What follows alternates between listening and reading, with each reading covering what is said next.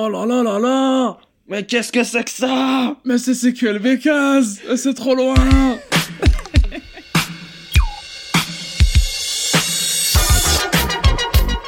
Hashtag CQLB. C'est quoi les bails Avec Sofiane et Guillaume? C'est quoi les bails?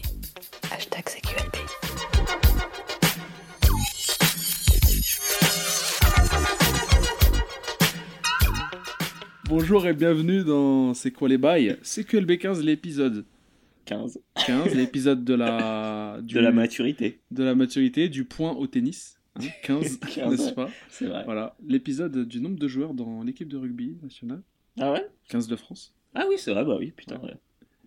Et euh, J'étais parti sur le top 14, mais c'est le nombre d'équipes, c'est pas le nombre de. Top 14, c'est le... C'est ouais, C'est c'est le ça. ouais. Ouais, c'est le championnat ouais. français. Ok, euh, Guillaume, t'es là? Ouais, je suis là. Ça va? Ouais, tranquille, ouais, tranquillement, je reviens Ouais. de- d'Argentine, Oui. au calme. Euh, T'es revenu quand? La semaine dernière? Ouais, C'était bien? C'était ouais, c'était pas mal, c'était lourd.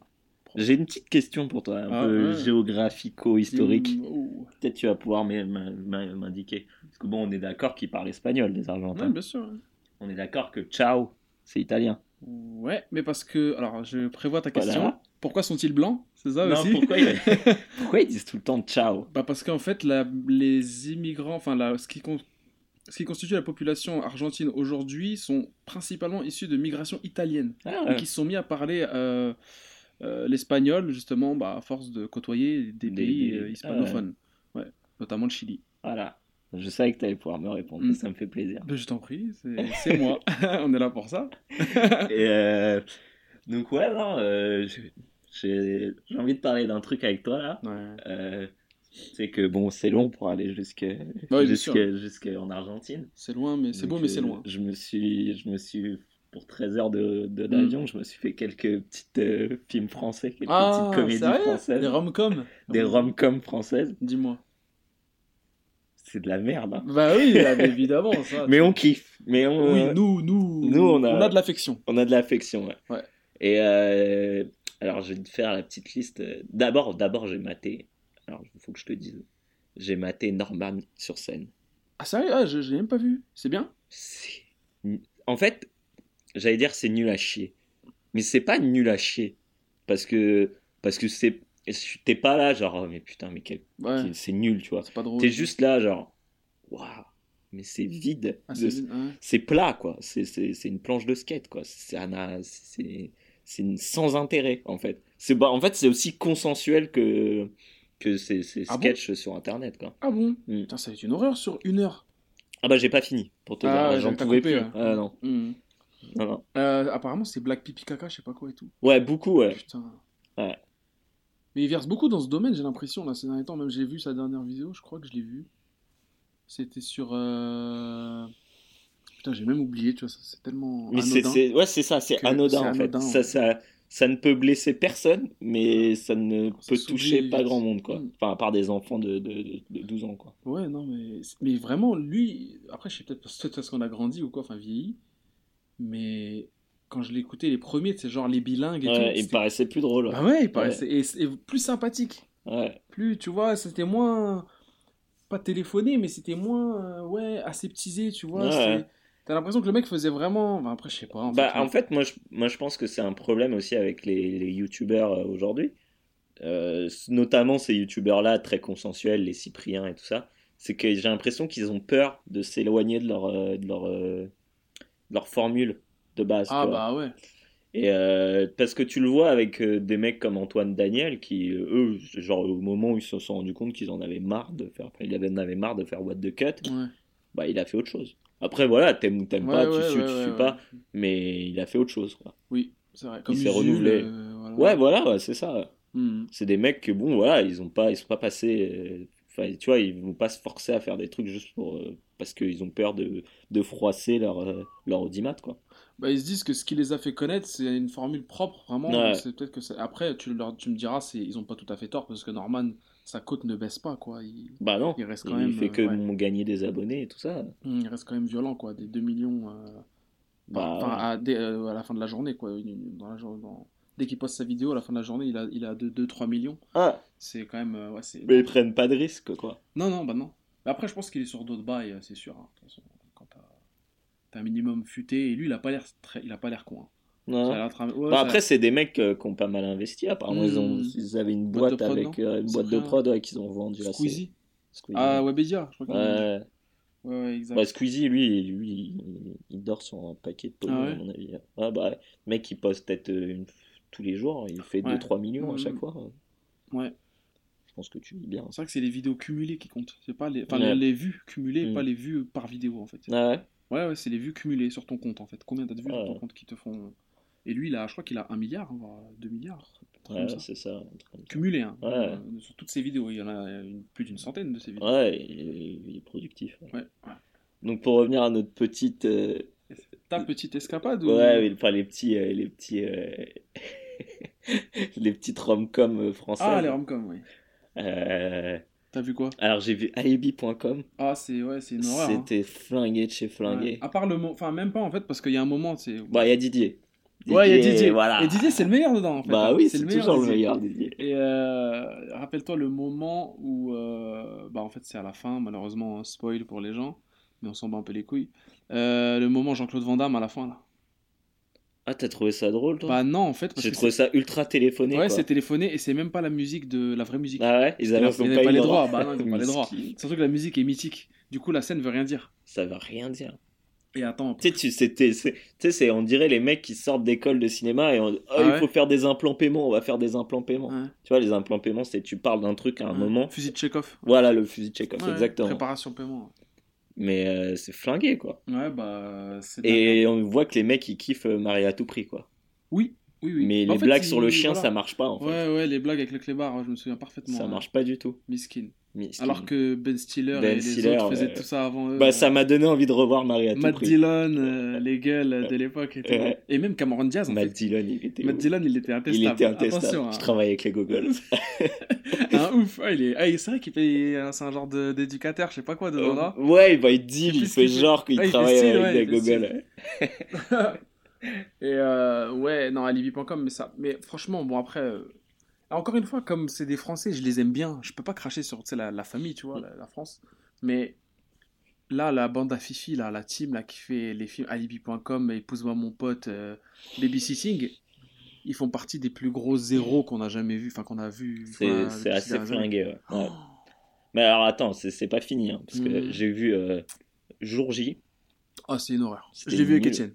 C'était flingué, le pauvre, il a dit. Le pauvre, bah c'est lui qui m'a emmené, non pas le Ah, pauvre, c'est lui. c'est lui qui m'a emmené, Ah, le bâtard. Il m'a dit, vas-y, à jour J, viens, on, va- on va- on va le mettre et tout. Ah, c'était avec Mais je crois le, le pire, le pire dedans, c'est euh, Xavier, euh, je sais plus comment il s'appelle, euh, François Xavier de, de, du- de la maison de De Maison ou je sais plus quoi. François Xavier de Maison, ouais.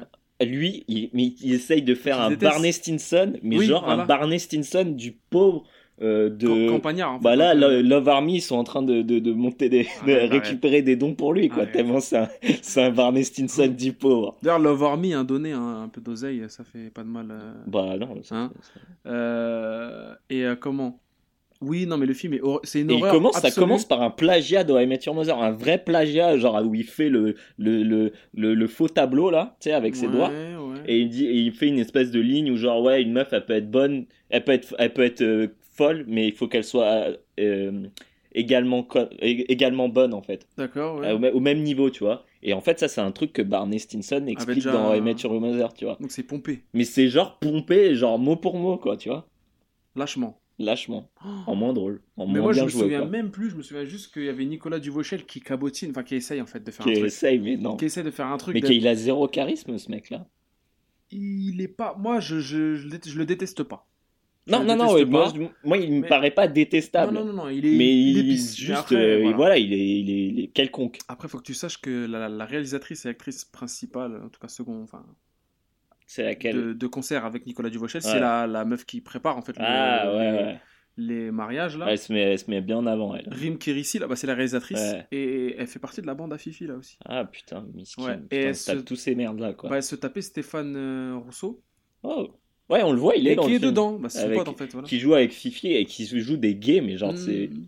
Ouais, qui joue des gays, en fait, ouais. c'est un prémisse à épouse-moi mon pote, et tu pouvais savoir déjà à la base que les mecs étaient pas, étaient pas très évolués. Ouais. Ouais, c'est zéro, vraiment. Et la fin est horrible. Enfin, tout le film, en fait, est insoutenable, quoi. Ouais. Le... On, Mais a tu eu un, doutes- on a eu un fou rire dans la salle avec Étienne, vraiment un vrai fou Ouais. rire. Et un- on était les seuls hein, dans la salle. Pourtant, la salle était bien remplie, c'était quelques jours après la sortie. Au moment où la meuf, en fait, elle est sur Tinder et le Tinder, il est fait Il est à. flingué. Voilà, il est Tinder. flingué, voilà. On était éclatés, Ouais, on, pleurait. la même Putain, mais le est Tinder avec des photos Tinder. de dentistes, en fait. C'est que, tu vois, des photos de man. euh, De, ouais, de banque de de données. banque de données, ouais. AXA, tout ça, Ouais. Maïf, ouais. Mais tu sais, ils ont même pas fait l'effort là-dessus, quoi. Mais le pire, vraiment le pire, et pourtant là on, a- on est bien dans le, dans le fond du panier. Ah ouais. quoi. Le pire c'était euh, si j'étais un homme. Et je l'ai pas fini. Hein. Je l'ai pas vu. Si Tu j'étais pourras un m'en homme. dire des nouvelles, je pense. Dis-moi. Oh mon dieu. Y a qui dedans déjà Attends? Christian Clavier. Il y a, ouais, il y a. Ouais. Il y a- Rose Bourgoin, non? C'est pas elle? Non, non, l'actrice je la connais pas, je l'ai jamais vue. Ouais. Et je crois que c'est par la meuf qui a fait euh, Sous les jupes des filles. Ça me dit rien. Et ce film, je l'avais vu à l'époque. Mhm. Et j'ai jamais vu des. En fait, c'est ses films à elle. hein. J'ai Mm. jamais vu des films aussi vulgaires. Ah. tu vois? Et en fait je pense que c'est des gens qui ont vu euh, la, la toute cette euh, génération de de, de, de, de, de- comment de réalisatrices de de comment de scénaristes américaines genre euh, les girls et tout ça Hmm. et qui sont dit ah on va faire la même Pareil, chose ouais. mais ils comprennent pas en fait ce qui en fait le sel et en fait pour eux c'est juste euh, ah ouais euh, la- en fait les meufs c'est des mecs comme les autres ouais mais c'est tu dois le tourner d'une certaine façon pour que ce soit intéressant à regarder. Là, c'est juste vulgaire en fait. C'est juste, mais genre d'une vulgarité sans nom. Et déjà, sous les jupes des filles, j'avais trouvé ça mais, mais pathétique. Vraiment pathétique. C'était juste, euh, en fait, des, des, des, des blagues pipi caca, mais avec des meufs, quoi. Donc ça- Mm. ça n'a aucun intérêt en fait. Et bizarrement, dans l'esprit des Français, si je me trompe pas, hein, je me permets de faire cette analyse euh, pseudo-sociologique, mais quand une meuf fait une blague pipi caca, c'est plus drôle. Mm. Et ça, je trouve ça terrible quand même. Quand on en soit arrivé à ce, C'est ce jamais niveau, drôle. hein. ce niveau de bassesse, en Mm. fait, ouais, de se dire, bah, quand c'est une meuf, euh, c'est un peu décalé, donc du coup, tu vois, Ouais. c'est terrible, tu vois, je trouve ça vraiment débile, alors que aux États-Unis, tu regardes les femmes, euh, et les, les Kristen Wiig, euh, Ouais. ou même Melissa McCarthy, qui moi me fait vraiment. Moi, je déteste Melissa McCarthy, mais. Mais les galeries, je suis désolé. Quand j'avais vu, euh, c'était pas Code Uncle, non, c'était un autre film. Ah, l'autre euh, était pas toi, non, ouais, moi je l'ai pas vu celui-là. C'était ouais, ou elle est en, en doré, ouais, Spy. Spy, ouais. il est hilarant. Il est Faut que hilarant. je le Spy. celui-là. Moi, j'avais vu un avec euh, comment il s'appelle Avec comment elle s'appelle la meuf euh, Ah, celle qui a joué dans Gravity, je crois. Euh, Sandra Bullock. Sandra Bullock. Ouais. Ouais, c'est pas deux flics dedans Ouais. Ouais, ouais. euh, et qui était pas trop trop mal. Tu vois, Sandra Bullock qui n'est pas une meuf de, de l'humour, mais qui- qui, sait te faire des films, euh, Ah, tu vois, propres. hein.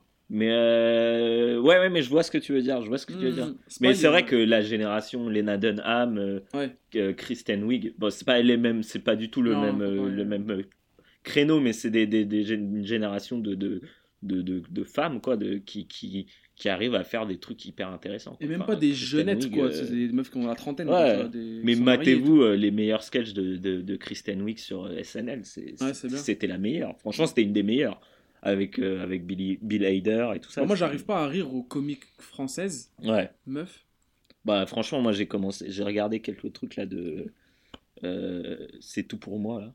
C'est le, le prochain film avec la, ah oui, la meuf avec de euh, Nawal. Madani, là? Ouais, ça a l'air bien flingué ça aussi. Déjà, C'est ce qui se fait de pire en vrai dans l'humour euh, pseudo. Et là encore, c'est un- c'est une autre niche. C'est l'humour rebeu, rebeu meuf. ouais. Rebeu féministe. Pourquoi pas?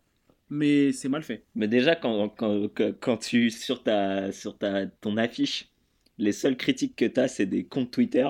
Ah, miskin, que- miskin, sérieux, j'ai pas fait gaffe. ouais. c'est que, tu vois, je voyais des trucs genre époustouflant, et je fais, ah putain, quand même, ils ont eu des bonnes critiques. Et je vois en dessous, hâte, euh, Jennifer, euh, 60, euh, tu vois. Ah, c'est que ton film, il est miskin déjà à la base, quoi. Oh, Des critiques de Pazou, imagine sur ton film. Oh là là là Oh là là là, Qu'est-ce c'est- que c'est que ça?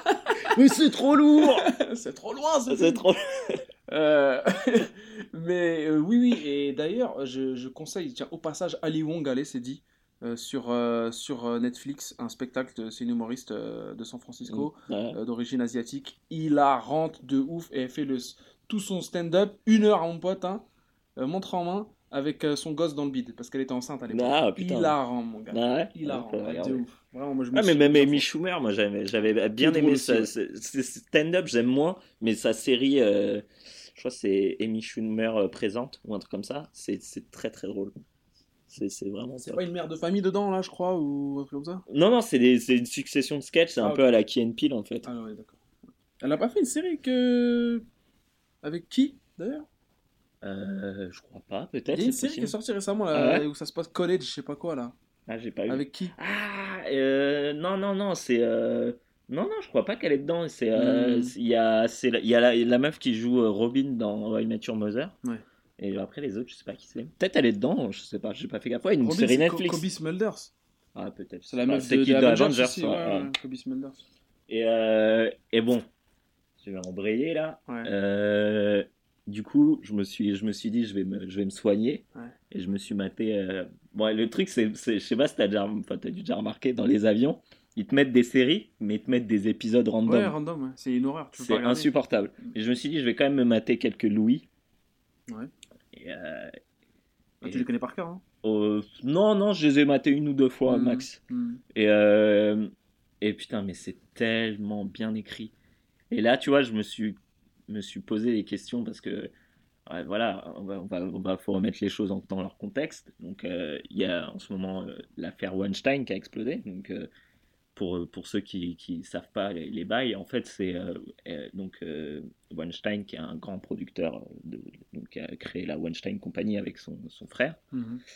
Il est accusé par, je crois maintenant, on doit être à une centaine Ah de meufs Ah bah là, c'est ouais, de- balance ton porc. de- ouais voilà ouais. bah, Mhm. c'est parti de là en fait Mhm. et de violences euh, sexuelles en fait euh, Ouais. euh, sur Aïe, des aïe, sur des actrices et donc il y en a plein qui sont sortis des, des, des hyper connus hein, genre des Marion Cotillard Ah ouais, putain. des no- notamment euh, ah, merde putain comme je, putain je suis nul pour les noms j'arrête pas de Dis-moi, dis-moi. meuf de Kill Bill euh, Emma- Uma- Uma Uma- Thurman. Ouais. qui a dit euh, qui a dit euh, Oui, je je vais rien dire Ouais, ouais. je mais vais rien dire mais je vais j'ai envie de, de casser En interview vidéo où tu vois qu'elle range son frein. Ouais, et après, elle a posté un truc sur, euh, sur Twitter, Ouais. sur, non, sur Instagram, en disant euh, un truc, je sais plus, en rapport avec ça. Et après, en- avec écrit entre parenthèses, sauf toi, Hervé Weinstein, tu mérites même pas une balle. Sérieux? Ouais. Avec une image de Kill Bill. Ah ouais? Ouais. Avec le nom sur la liste en rouge là, non de- non, je crois que c'est juste une photo d'elle euh, de- dans le film. Ouais, ouais. Et euh, donc du coup, ouais, voilà, c'est un peu, c'est un peu explosé. Et donc du coup, bah, il y a beaucoup d'autres trucs, qu'on, d'autres, d'autres personnes qui, qui, ont- qui ont été touchées entre guillemets par le scandale, notamment Kevin Spacey, Ah ouais. Lui, miskin. apparemment, ça va pas du tout. Ouais, lui, miskin, euh, qui a un peu mal géré le truc, parce qu'en fait, il a été accusé par un mec qui joue maintenant dans Star Trek euh, Discovery. Qui à l'époque où il avait 14 ans, en fait, il, l'accuse de lui, de, lui être de lui avoir sauté dessus. En fait de, s'être mis sur lui pour. euh, Et, euh, et lui, en fait, il s'est défendu en disant Ouais, euh, je m'en souviens pas, c'était une période où j'étais pas bien dans ma peau. Il y a beaucoup de gens qui savent que voilà, je, suis, je suis bisexuel, mais j'ai décidé de, de vivre, euh, vivre en tant qu'homosexuel aujourd'hui. Euh, J'en profite pour faire mon coming out. Ouais, non, mais ça, c'est pour euh, un peu. Voilà. Bah, pour noyer le poisson, Voilà, noyer le sauf que l'amalgame il est tellement violent, tu sais, parce que c'est plus qu'un acte de, de, de, de, violence sexuelle, c'est un acte de pédophilie. Le mec Mm. avec 14 piges, quoi. Ouais. Et donc, du coup, tu vois, l'amalgame entre homosexualité quel et euh, pédophilie, il est. Il est- Ah bah, Je sais pas. pas, c'était dans les années 90 ou 2000, Ouais, tu vois. ouais, euh, il- 30, ouais. 20 ans, il a peut-être une trentaine d'années. Et donc, euh, pour revenir à Louis C.K., Mhm. parce qu'il y a eu d'autres, il y a eu Dustin Hoffman aussi, je crois. Euh, Enfin, que des lourds, pas que des lourds. Pas lui. Euh, et- c'est ça la double blessure, c'est que d'un côté, Ouais. t'es devant une injustice de fou, ouais, quelqu'un qui s'est fait agresser, c'est- dramatique. Et du- d'un autre, côté, tu te fais chlasser dans, ton, dans, dans tes goûts, quoi. ouais. Ah bah ouais. Donc, euh, Et euh, et et il y a aussi comment donc de Louis C.K. qui est accusé par plusieurs femmes en fait de, Oh là là là de, de, de s'être masturbé devant elle. Oh là là là là. Mais tu sais que lui, je te dis la vérité. T'as vu ma tête. Lui, je te dis la vérité, euh, on me l'a vendu. On a voulu me le vendre. On a, tu vois, on a négocié. J'ai dit, bon, vas-y. J'ai regardé un spectacle. Apparemment, tu m'as dit, c'est le pire euh, des spectacles que t'as regardé. Ouais. C'était vraiment pas drôle. Ah, c'était nul. J'ai vu le mec, j'ai fait, mais, mais lui, lui, je peux pas être son pote, tu vois. Parce qu'en vrai, c'est ça, des humoristes, tu te dis, est-ce que ça pourrait être mon pote? Et Ouais. lui, ça peut pas être mon pote. Je vois sa gueule, je vois qu'il a, il a une tête d'un peu de frustré, il fait des vannes de cul en mode euh, mec en fait qui fait des vannes de cul mais qui qui ne get laid pas.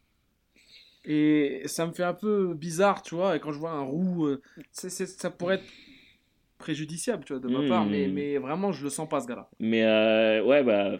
Après, tu me dis que c'est bien écrit, tout ça, ça ah, n'enlève pas son ouais, talent. hein. Non, mais Louis, euh, même ses séries sont, Ouais, sont voilà, géniales. le mec, s'il est lourd, il est lourd, quoi. Mais après. Euh, Et euh, donc, ouais, lui, euh, accusé. Et Mm. Là où c'est un peu problématique aussi, c'est que ces femmes-là ils l'avaient déjà accusé à la base et personne ne les avait écoutés. Donc, tu vois, c'est Ah aussi ça qui est triste, tu vois, c'est que tu es obligé d'attendre que qu'on soit dans bouge. un, dans un scandale pour que les gens écoutent, tu vois. Ouais. Et donc, bon, bah voilà. De toute façon, on va pas en parler. Euh, Moi, moi, j'ai pas, moi, je suis pas là pour faire de procès ou quoi. C'est Les gens sur Twitter le font très bien. T'en sais rien, au final, même. Voilà, les gens sur Twitter le font très bien. C'est comme euh, Tariq Ramadan, là, t'as vu l'affaire et tout. Ouais, bah ouais, voilà, Tu vois, c'était. c'est ça. Donc, euh, le, le- le juge Pipo rendra son verdict. Ah bah euh, lui, ouais. soon. tu vois, tel Minos, juge des enfers. Mais en fait, moi, c'est, c'est, t'en as, t'as commencé à un peu à en parler. Moi, je voulais surtout aborder ce sujet-là, tu vois, parce que c'est, là où c'est parce que ça touche des, des, des acteurs et des, des, des, des, des, des créateurs, des, artistes que, j'apprécie énormément chiant, dans leur, dans leur chiant. œuvre en fait. Oui. Et, et je me dis à quel point on peut euh, séparer l'artiste de son œuvre en fait, tu vois?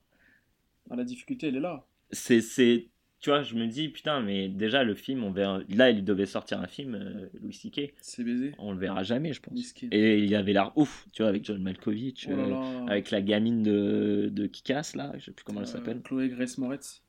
Ouais. Là.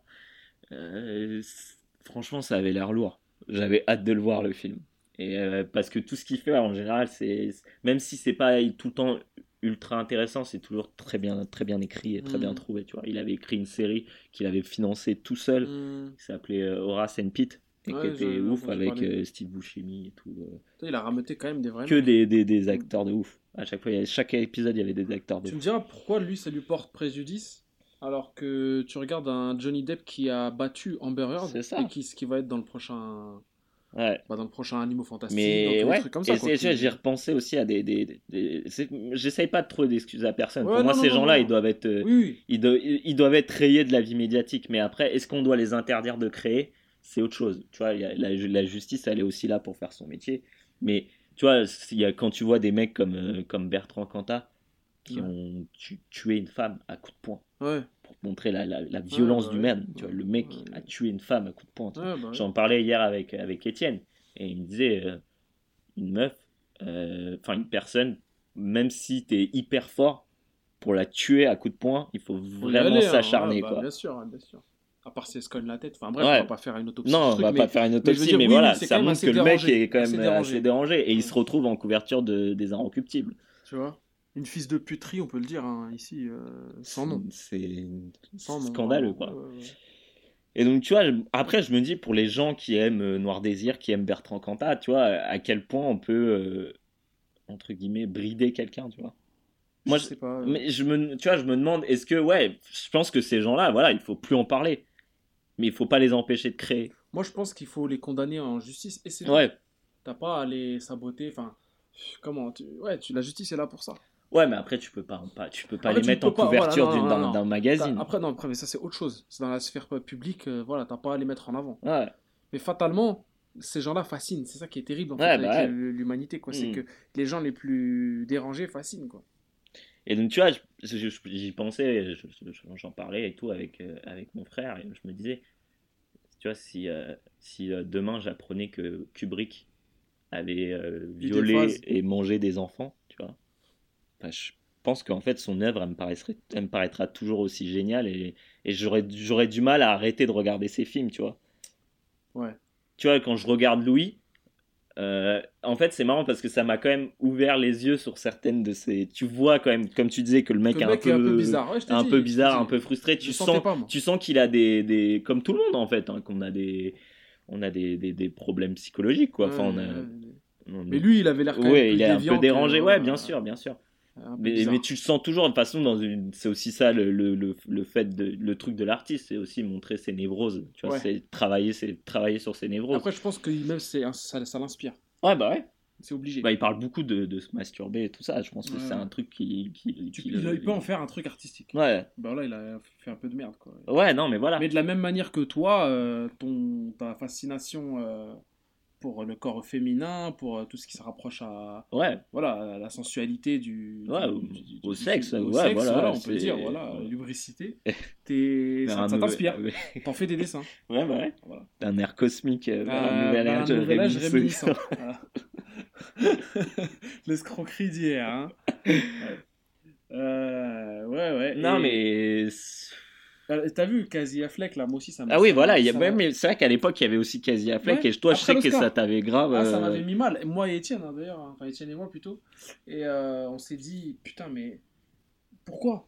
Pourquoi tu fais de la merde comme ça? J'en avais même parlé avec ma pote Emeline, je me souviens, euh, où je disais, mais. Enfin, elle, elle me disait, mais ils peuvent pas se contenter d'être des génies et c'est tout. Ouais. Et arrêter de faire chier, tu vois, je sais pas. Mais ouais, parce que tu te dis, des acteurs comme T'as envie Kevin de les kiffer. Spacey, t'as envie de. T'as envie de les kiffer. Ouais. Moi, Kevin, Kevin, je te dis la vérité, Kevin Spacey, je, j'ai toujours kiffé depuis toujours. Ouais, bah ouais. Depuis toujours. Bah ouais. Mais là, il m'a mis mal avec ses conneries. Il Bah m'a ouais. vraiment mis mal. Et il a, enfin, en vrai, je dis ça, toute proportion gardée, évidemment, parce qu'il a mis mal d'autres gens, en fait. Ouais, bah bien sûr, ça, fait, mais ça touche tout le monde, en fait. C'est un monstre. Ouais. Et voilà. Et... Oui, bah ouais, c'est un, un prédateur, Ouais, en fait. voilà, C'est comme, comme. Harvey Weinstein, c'est un, c'est un, prédateur. C'est vraiment un mec. Un... Alors lui, du un coup, mec il- qui est dérangé. Il, il trie quadruple pèse, lui, pour faire des trucs pareils, quoi. Pour toucher des centaines d'actrices. Ah bah c'était un, bah, c'est un mec qui est hyper influent dans, compagnie, dans le, là. dans le cinéma indépendant. C'est un mec. que- Ça me dit quelque chose. Après, c'est le, toujours le problème de, façon la, la, la, la- le problème avec euh, toutes les violences sexuelles faites sur les femmes, c'est qu'aujourd'hui, euh, enfin, c'est toujours hyper compliqué de, de, de, de- comment de faire condamner quelqu'un qui est, Ah qui, est, qui est accusé de violence sexuelle. preuve. Il n'y a jamais de preuves. Euh, et voilà, après, le mec, c'est sûr que de toute façon, il retravaillera jamais dans le métier. euh, De toute façon, je pense que l'initiative euh, Balance ton port, après je l'enfonce peut-être une porte ouverte qui, qui a déjà été ouverte bien il y a bien des semaines, au moment où d'ailleurs c'était le pic, euh, le pinacle de cette histoire, mais ouais, le pictor de cette histoire. Mais euh, je pense que, à défaut de pouvoir justement mener à des condamnations, comme tu dis, Ouais. qui sont vaines, euh, bah en fait c'est pour flinguer la carrière. En fait, on est obligé. C'est ça, en fait, c'est- là où c'est horrible, c'est que on est obligé de shamer les gens pour euh, pour pouvoir, au final, en arriver à quelque chose. Enfin, tu vois, pour Ouais. pouvoir en fait avoir une certaine de une certaine justice en fait. Et c'est ouais, c'est là où c'est problématique, mais c'est c'est notre société qui qui veut ça. Et c'est vrai que euh, quand tu vois un mec comme euh, Weinstein pendant des années qui a, qui a abusé de de- d'actrices et genre de, de façon très sale. Mm. Là, par exemple, tu lis les articles, mais c'est à vomir quoi. Le mec, c'était le, le- hein, il était obsédé par le cunilingus. Oh là là là là. Et donc, euh, Donc le son mec truc, était- c'était, voilà, il que ça, quoi. descendait quoi. Ouais. Mais il est zinzin. C'est ouais, bah, ouais. C'est les mecs qui sont tellement ivres de pouvoir que. Ils se permettent tout, ils se disent Mm. qu'est-ce qui va m'arriver, moi je m'en fous. De toute façon, elle est obligée, vu que. Ça, t'as vu, c'est comment c'est vicieux. Hmm. Ouais. Bah, t'es obligé si tu veux. Pas, pas Bah, si tu veux réussir, mais si Si t'es Marion Cotillard. tu veux pas euh, être blacklisté au moins. Avant les petits mouchoirs, euh, tu vois. ou- Ouais. Avant la môme. ouais. Avant la môme, ouais, avant la môme en fait, ouais. Tu te dis, bah vas-y. hein. Mais tu vois, Ou je alors pense, tu que, faire, quoi. je pense qu'il y a, un- il y, a un- il y a un truc où, euh, par exemple, pour Weinstein, le mec s'est servi de ce qu'il faisait pour, euh, Oui. pour faire le, entre guillemets, le mal. Après, après des, des, des, des, des personnes comme peut-être, euh, tu vois, Kevin Spacey, euh, bon, après, au final, non, c'est la même chose. Tu te retrouves au même, euh, au même niveau. C'est des mecs qui, qui abusent de leur position. Pour, euh, Toujours ça, je pense. Leur notoriété, de... peut-être qu'ils se pensent intouchables. Il me semble que Kevin Spacey était un mec assez mégalomane. Il se Bah, pensait vraiment deux. Oscars, quoi. Ouais, ouais, voilà. ouais, mais bon, euh, Daniel Day-Lewis, il en a 3 ou 4, je crois. sait pas encore. le- Non, mais le mec est même, même pas médiatisé. C'est que le mec n'a Ouais, pas gagné nulle part, C'est vrai, c'est vrai, putain. ouais. Tu vois, donc euh, il Ouais. s'en bat les couilles en fait. Mais euh, ouais, non, mais. que en fait, je me pose la question pour le passé, pour les- les- l'œuvre passée de ces artistes, mais surtout pour l'œuvre future. Est-ce Mm. que ces gens-là, on doit continuer à les laisser travailler, sachant que, voilà, quoi, ça reste des, des- des monuments. En tout cas, on se prive, et je pense de pas de force, parce que c'est nécessaire, nécessairement de leur, euh, de leur génie, mais Ouais. justement parce que bah, c'est chaud quoi. C'est trop chaud en fait. Ouais. Le, le, le, Ah, tu peux pas le cautionner. crime ouais. dépasse Ouais. le. Voilà. Ah, c'est sûr. C'est sûr. Euh, ok. Bah ouais, c'était un bon point de parler là-dessus, mais. Enfin, de parler de ça, mais ouais. Et du coup, t'en tires quoi comme conclusion? Est-ce que tu, tu penses qu'il faut. Bah, je pense que ces gens-là, il faut, faut continuer à regarder ce qu'ils ont fait, mais peut-être pas, euh, peut-être pas. euh, je sais pas. En fait, je, suis, je suis perdu en fait, parce que je me dis que la justice, elle est là aussi pour trancher et. Pas la Justice League, s'il te plaît. Non. La justice tout court. la justice tout court, ouais. Ouais. elle est là pour, pour trancher, mais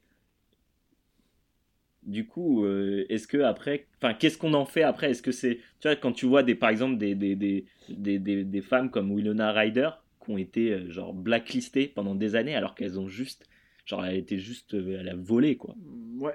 Ouais, ouais. ouais. shoplifting, tu vois. Ouais, c'est tout. Kleptomanie. Ouais, peu. voilà. Et elle, en plus, c'était une maladie. Ouais, c'était. Ouais.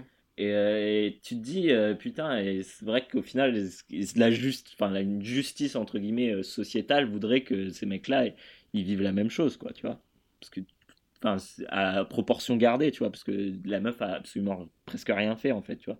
Là, il y a des vies qui ont été détruites à cause de ces Mhm. mecs-là, tu vois. Mm, bah oui. Donc c'est. Non, je sais pas. En fait, tu vois, c'est justement, je, je, je me pose encore la question, quoi. Est-ce que ces mecs-là, ils doivent encore pouvoir. euh, Pas, euh, des mecs comme Weinstein, non.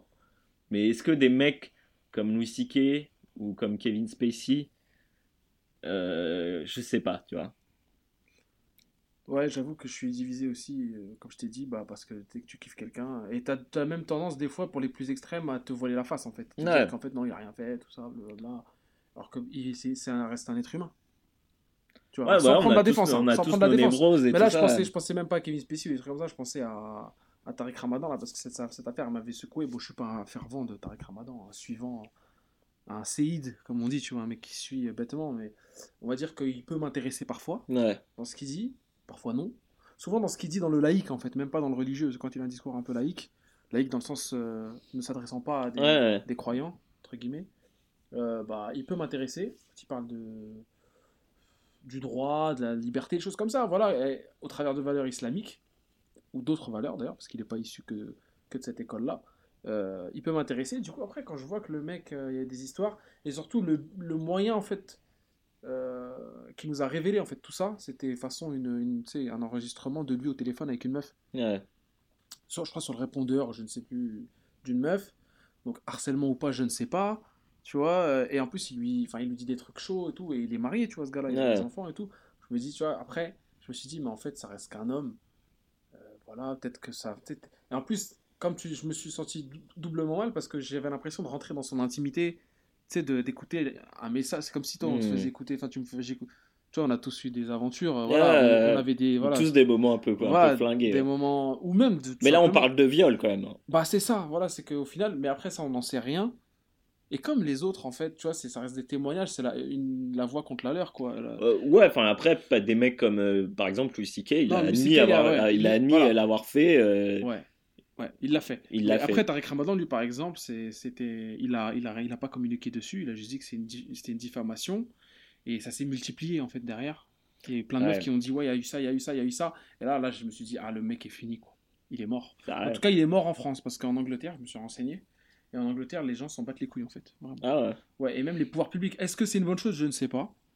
Mais en tout cas, ils s'en foutent, bizarrement. Parce que, justement, peut-être qu'ils divisent l'apport universitaire. Je pense que et- dans tous les cas, les agressions, il faut, faut les adresser. Enfin, faut, faut, faut voir, faut aller jusqu'au bout du Oui, truc. oui, quoi. ah ouais, faut pas Si- lâcher si, ça. Si, et il ouais. s'avère qu'il y a eu viol, le mec, il peut pas. ça peut Ouais, pas, il peut vois, continuer comme ça. pas- il faut qu'il soit condamné, quoi. Bien sûr. Mais je pense que voilà, je pense qu'il faut voir. C'est pour ça que je trouvais que le, le truc de Bertrand Cantat était intéressant, parce que le, le man a purgé sa peine.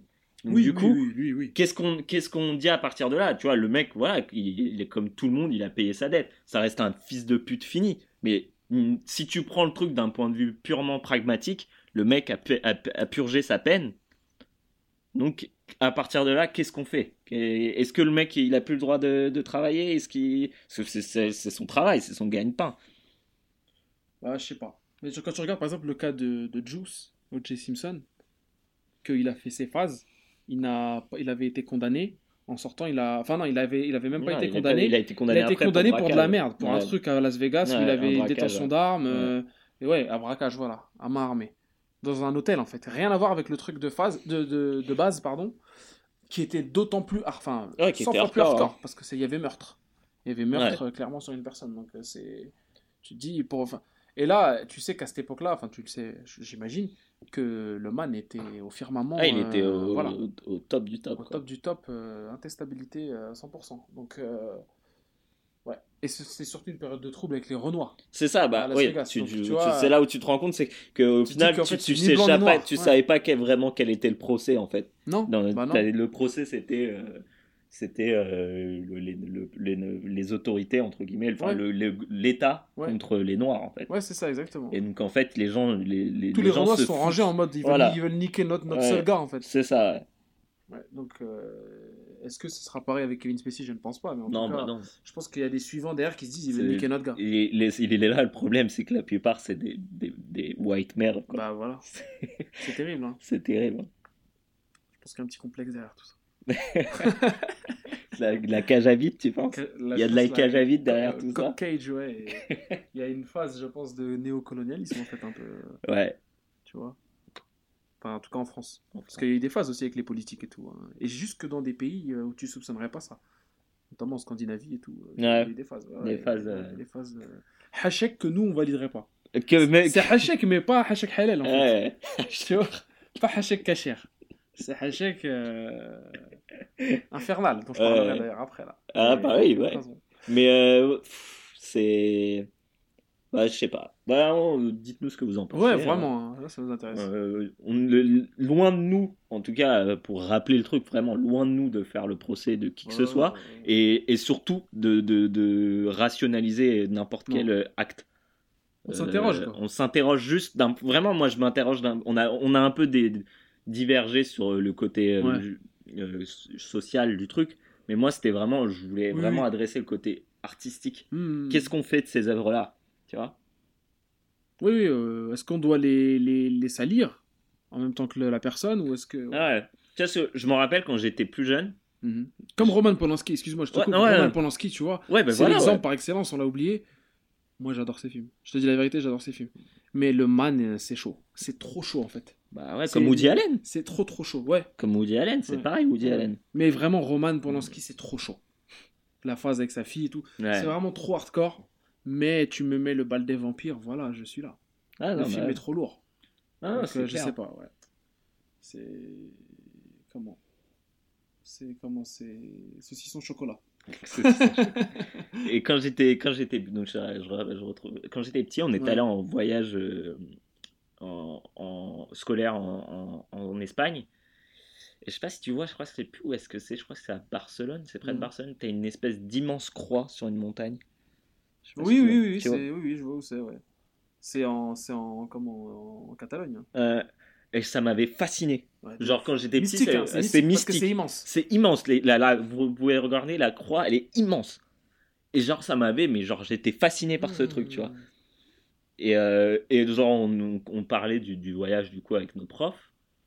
Et, euh, et je disais, ouais, euh, putain, mais cette croix, elle est mystique. grande croix, euh, moi, c'est, euh, moi, c'est vraiment ce que je retiens du ouais, truc. bah ouais. Et genre, ma prof, elle était espagnole. T'as pas retenu la plage euh, Non, non, non, bah non. Non, la prof était, était espagnole. Et genre, elle était genre énervée contre moi que j'aime le truc parce que c'était un truc qui avait été fait à l'époque de Franco. Ah. Et c'était des prisonniers politiques qui avaient, euh, qui avaient créé, Érigé- érigé qui avaient le truc. érigé le truc, tu vois. Mystique, hein, le truc. hein.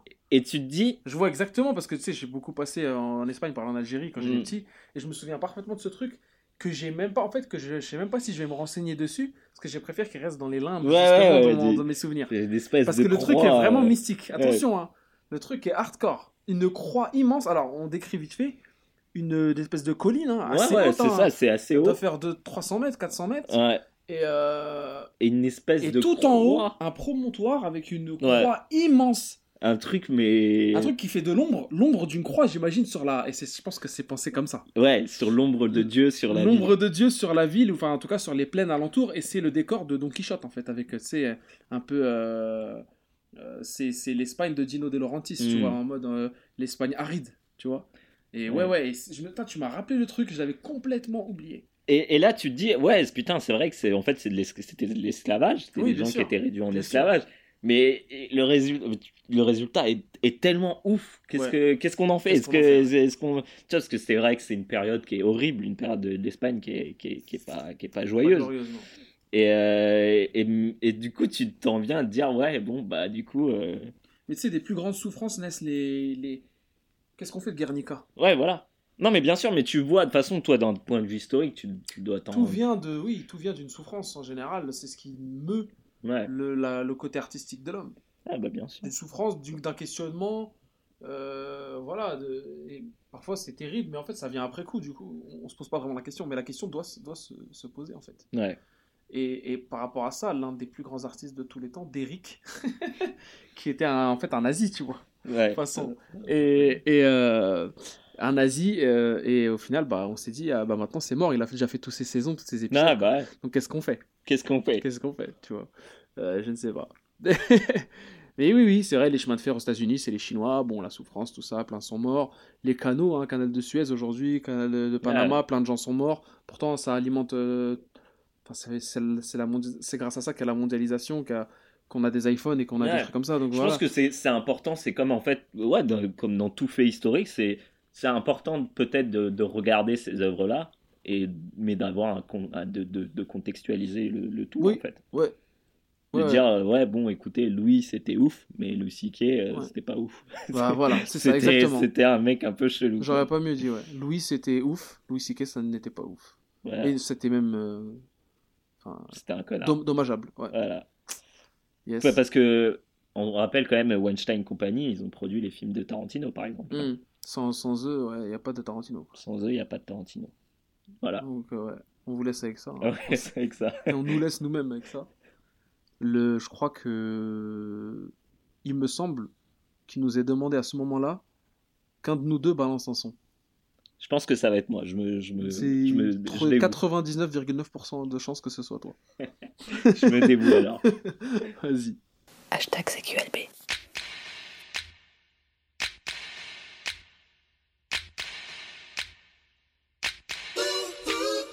J'ai quoi Affirmatif. Et quoi d'autre Si je baise Affirmatif. Quoi Des noms Des salopes Affirmatif. Des actrices Des gamines Affirmatif. De quel âge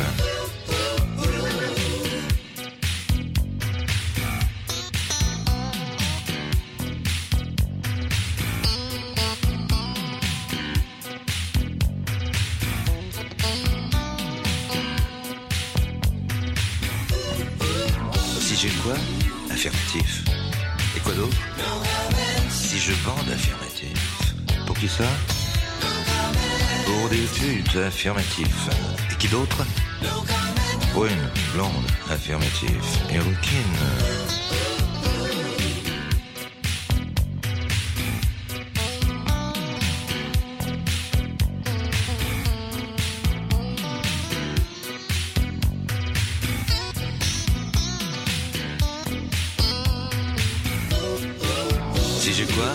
Affirmatif. Et quoi d'autre Si j'assure Affirmatif. Quoi Tout seul La technique Affirmatif. Du doigté Self-control Affirmatif. Comment ça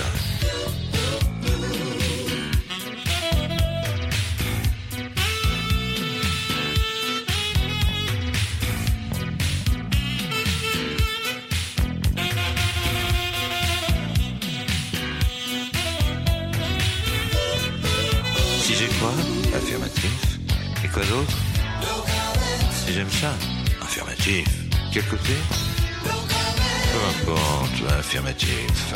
Ce que je préfère Obsédé, affirmatif, sexuel.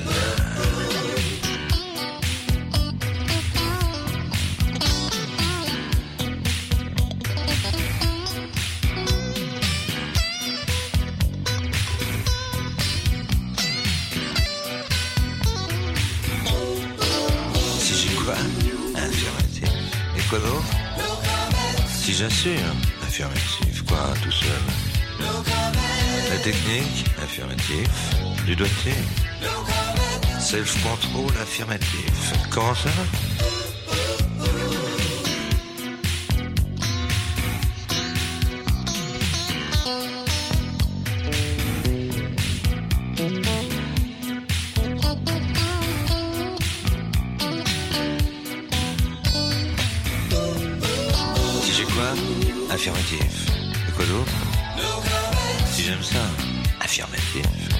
Côté Peu affirmatif. Que je préfère obsédé, affirmatif, sexuel.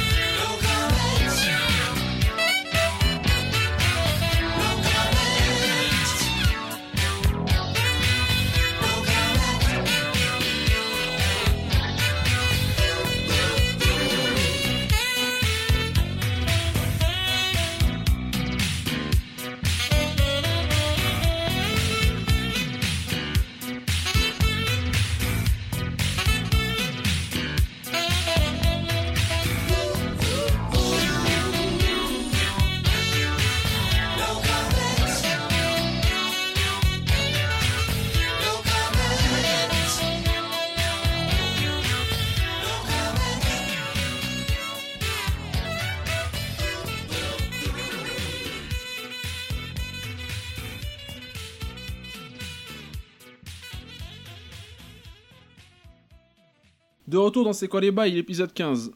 Vium, c'était Serge Gainsbourg pour No Comment. Voilà.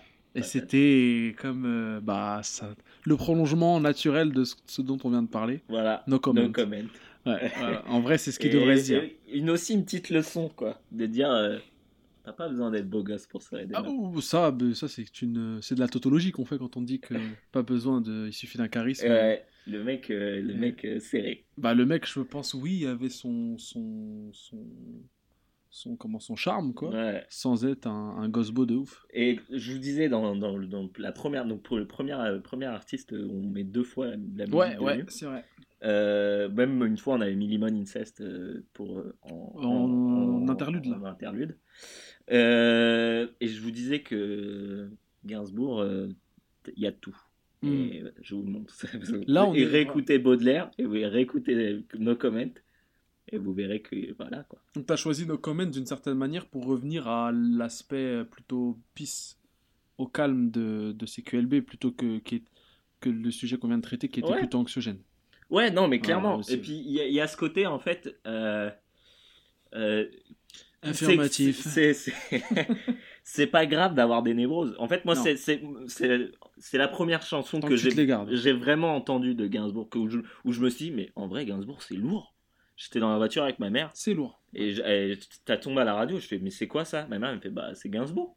Et je fais, putain, mais c'est lourd. Pour elle, c'était c'était déjà lourd en ouais, fait. c'était déjà lourd. Ouais, ouais.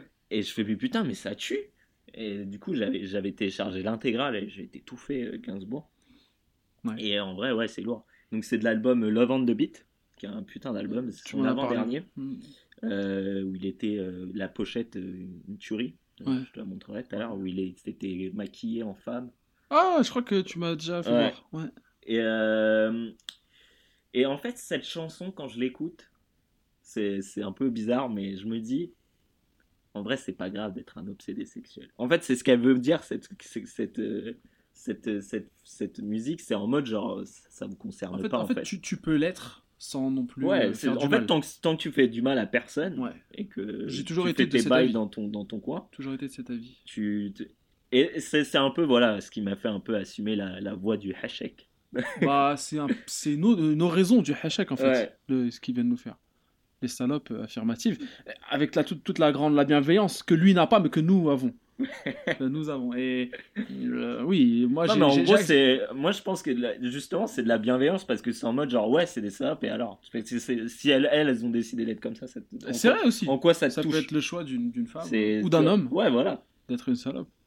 Euh, aussi par rapport à ça là, je voyais et ça c'est un son aussi. J'ai l'impression qu'il peut te booster.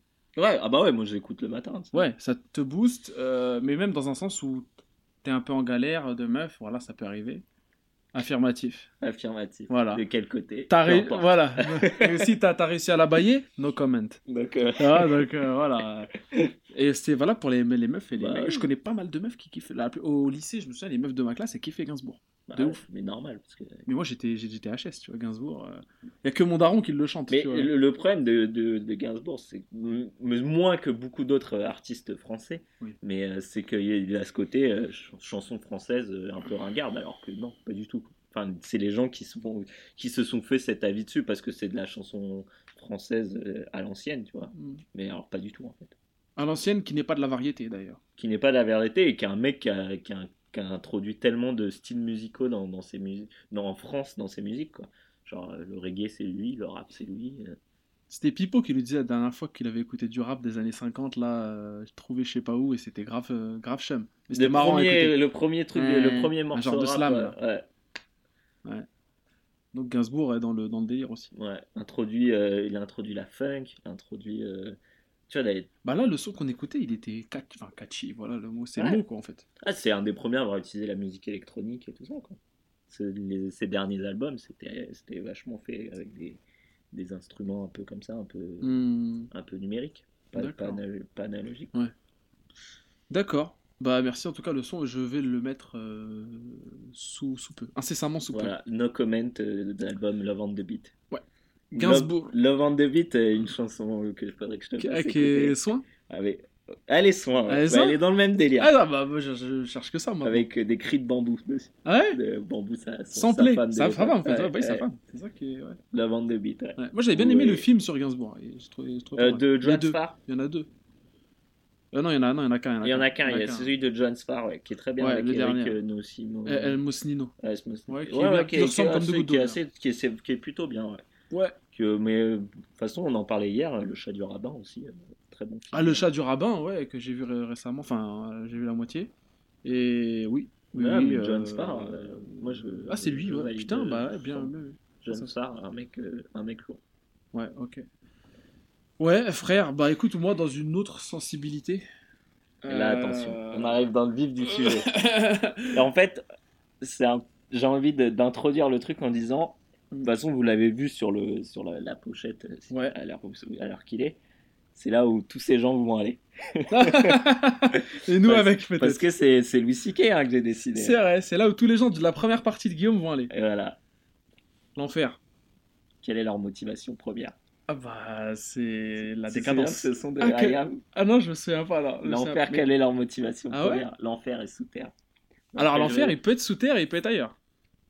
Je sais plus c'était avec qui, avec Fab, je crois. C'était C'est en possible. featuring avec J'ai Fab. très peu écouté euh, I Am. Ah ouais, ouais, si ce n'est leur délire de leur délire de pyramide. Mes frères écoutaient.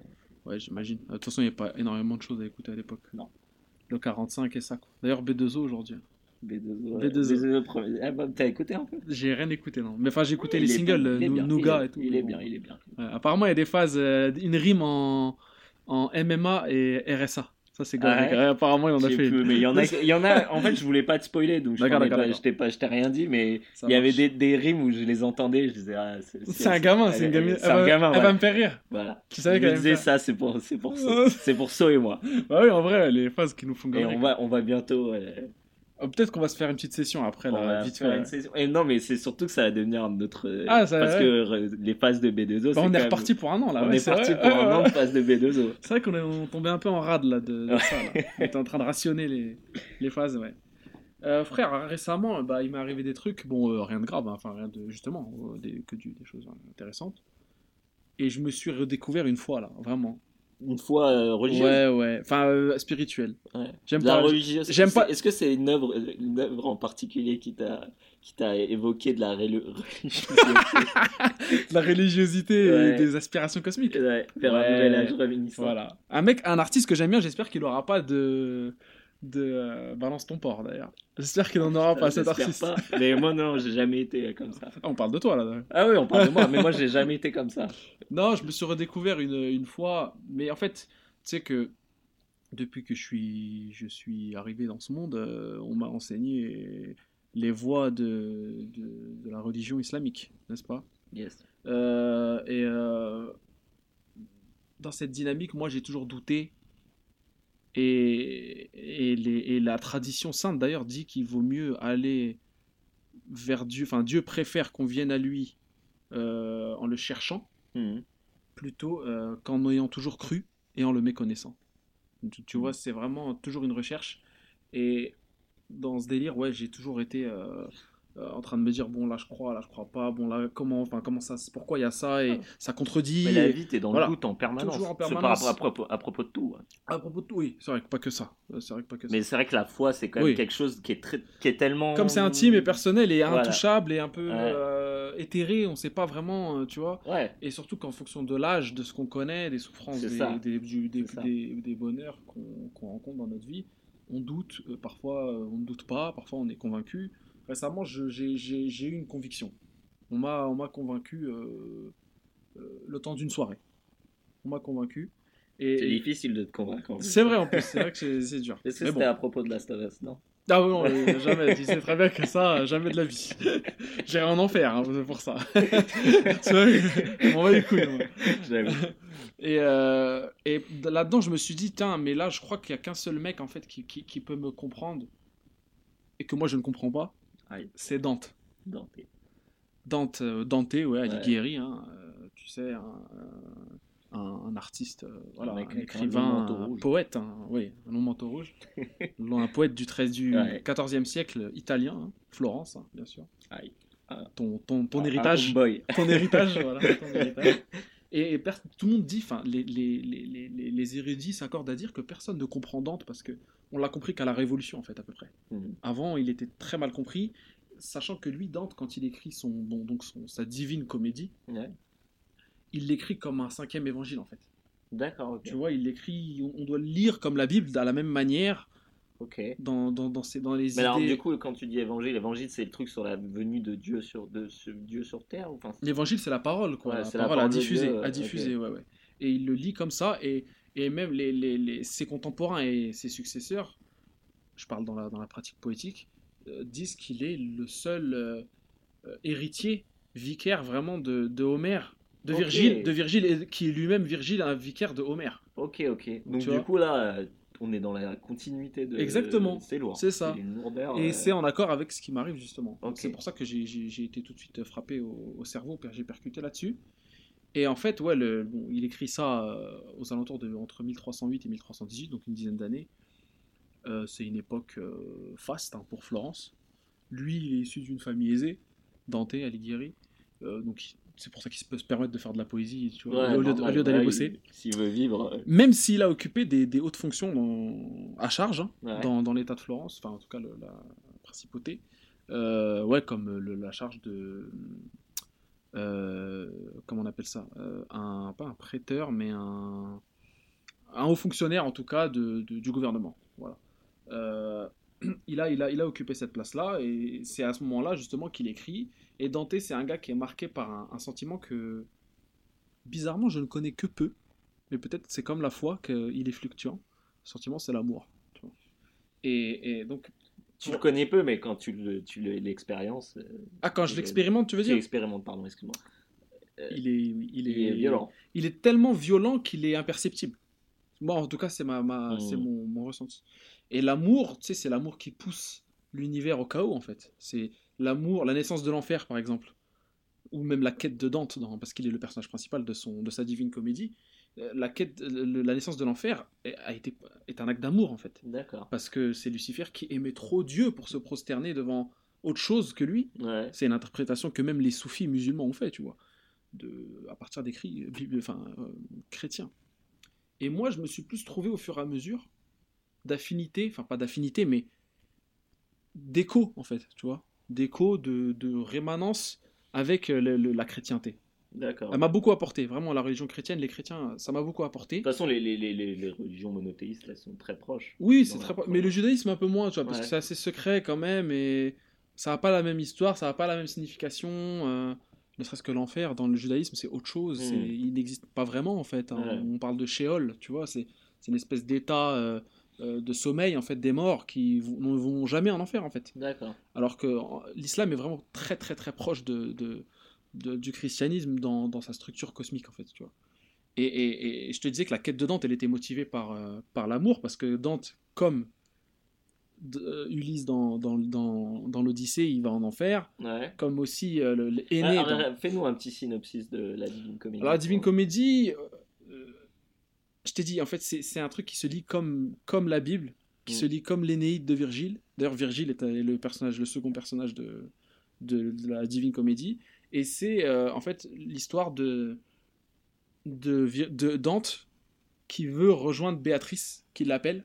Béatrice, sa femme, euh, l'amour de sa vie, qu'il a connu à, 8 ans. Hein. Il l'a connu à 8 ans. Euh. Bon, évidemment, il jouait pas au docteur dans les, dans les, buissons de Florence, mais, mais euh, en tout cas, il l'aimait. Il l'aimait, vraiment, il l'aimait. C'était un amour innocent, une, pureté. Et, et jusque l'âge de ses 24 ans, où elle est décédée d'une maladie, il, avait, il n'avait aimé que elle, et il n'aimera jamais que elle, parce que les, ses œuvres qui viennent après, il parle que d'elle, il ne parle même pas de sa femme actuelle et de ses enfants, parce qu'il a eu une descendance, on le sait. Ouais. Il parle même Mais pas de, toute façon, oui, euh, de toute façon, les morts, euh, les morts, ils peuvent pas. Euh, voilà. ils peuvent pas faire quelque chose de mal, donc forcément, tu, tu, ne peux pas divorcer d'eux. Voilà. Spirituellement ou amoureusement. Et, et, lui, il a, il a marqué sa vie, elle a marqué sa vie. Et dedans, c'est le troisième personnage euh, après Dante et Virgile. Et en fait, elle l'appelle depuis le paradis, parce qu'il il ne l'imagine pas ailleurs. Pour lui, c'est un ange, elle a sa place au paradis depuis qu'il la connaît. Elle est au paradis, elle l'appelle, elle lui dit Dante, de la terre, viens, moi, viens à moi. Et Dante se dit Je traverserai toutes les strates que Dieu a, a posées pour, euh, pour l'atteindre. Hmm. Et son appel est tellement fort, l'appel de l'amour, justement, qui, qui, traverse justement ces strates-là. Ces strates qui sont bah, le paradis lui-même. D'accord le, purgatoire, qui est une montagne symbolisée par une montagne. C'est très symbolique, hein, la, Divine Comédie. Et évidemment l'enfer. La partie la plus intéressante, selon moi, c'est l'enfer. Parce que justement, euh, dans ce biais-là, il se permet, Dante, de te... En fait, il a, il a, il a imaginé neuf, neuf cercles pour, euh, pour l'enfer, divisés en péchés, en fait. Du, plus, du, moins, du moins grave au plus grave. Euh, et, il te place en fait tous ses prédécesseurs. Donc euh, il y a Virgile déjà, euh, il te place Homère, il te place Cléopâtre, il te place tous ces gens-là en fonction de ce dont on sait de leur vie. D'accord, donc leur péché. C'est ça, voilà. Et il te place évidemment, malheureusement même, les gens qui l'ont inspiré.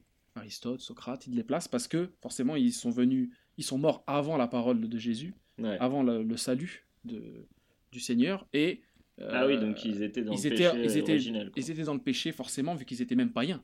Outre le fait qu'ils aient le péché originel, euh, ils, étaient païens. Euh, le, la Divine Comédie, ça commence au limbe, justement.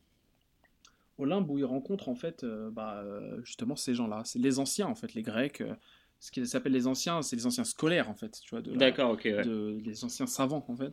Et qui, lui, justement, là où, où, où il rencontre Virgile aussi qui est un, le, va être son guide en fait sur les neuf cercles jusqu'au purgatoire où il n'a pas il a même pas accès au purgatoire en fait Virgile. Parce que Virgile c'est un il a vécu à l'époque romaine hein, mmh, premier siècle euh, avant avant Jésus-Christ et ouais il est il était bah, païen quoi païen, voilà. Mais euh, il en fait c'est un miroir de, de, Dante parce que Dante il écrit la Divine Comédie comme Virgile a écrit l'Énéide où je t'avais parlé justement, le Aîné, le dernier Troyen qui va fonder Rome, où Aîné fait aussi une, une, odyssée, bizarrement, et où il descend aux enfers. Et toujours pour l'amour. Pour l'amour. Par la hantise. Par la, en fait, la hantise. La hantise, la hantise qui porte un autre nom euh, euh, chez les Grecs, qui est en fait l'amour, quoi, Eros.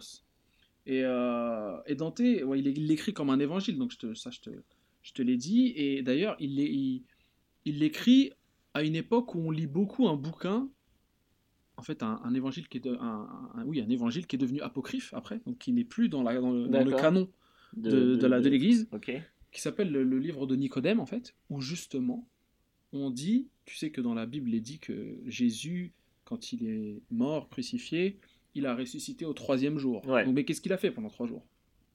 On se demande. Et c'est recousu. Bah non, il était en enfer en fait. Il est en ah. enfer, c'est pour ça que Dante au début de la Divine Comédie, il arrive en enfer et il voit la porte cassée.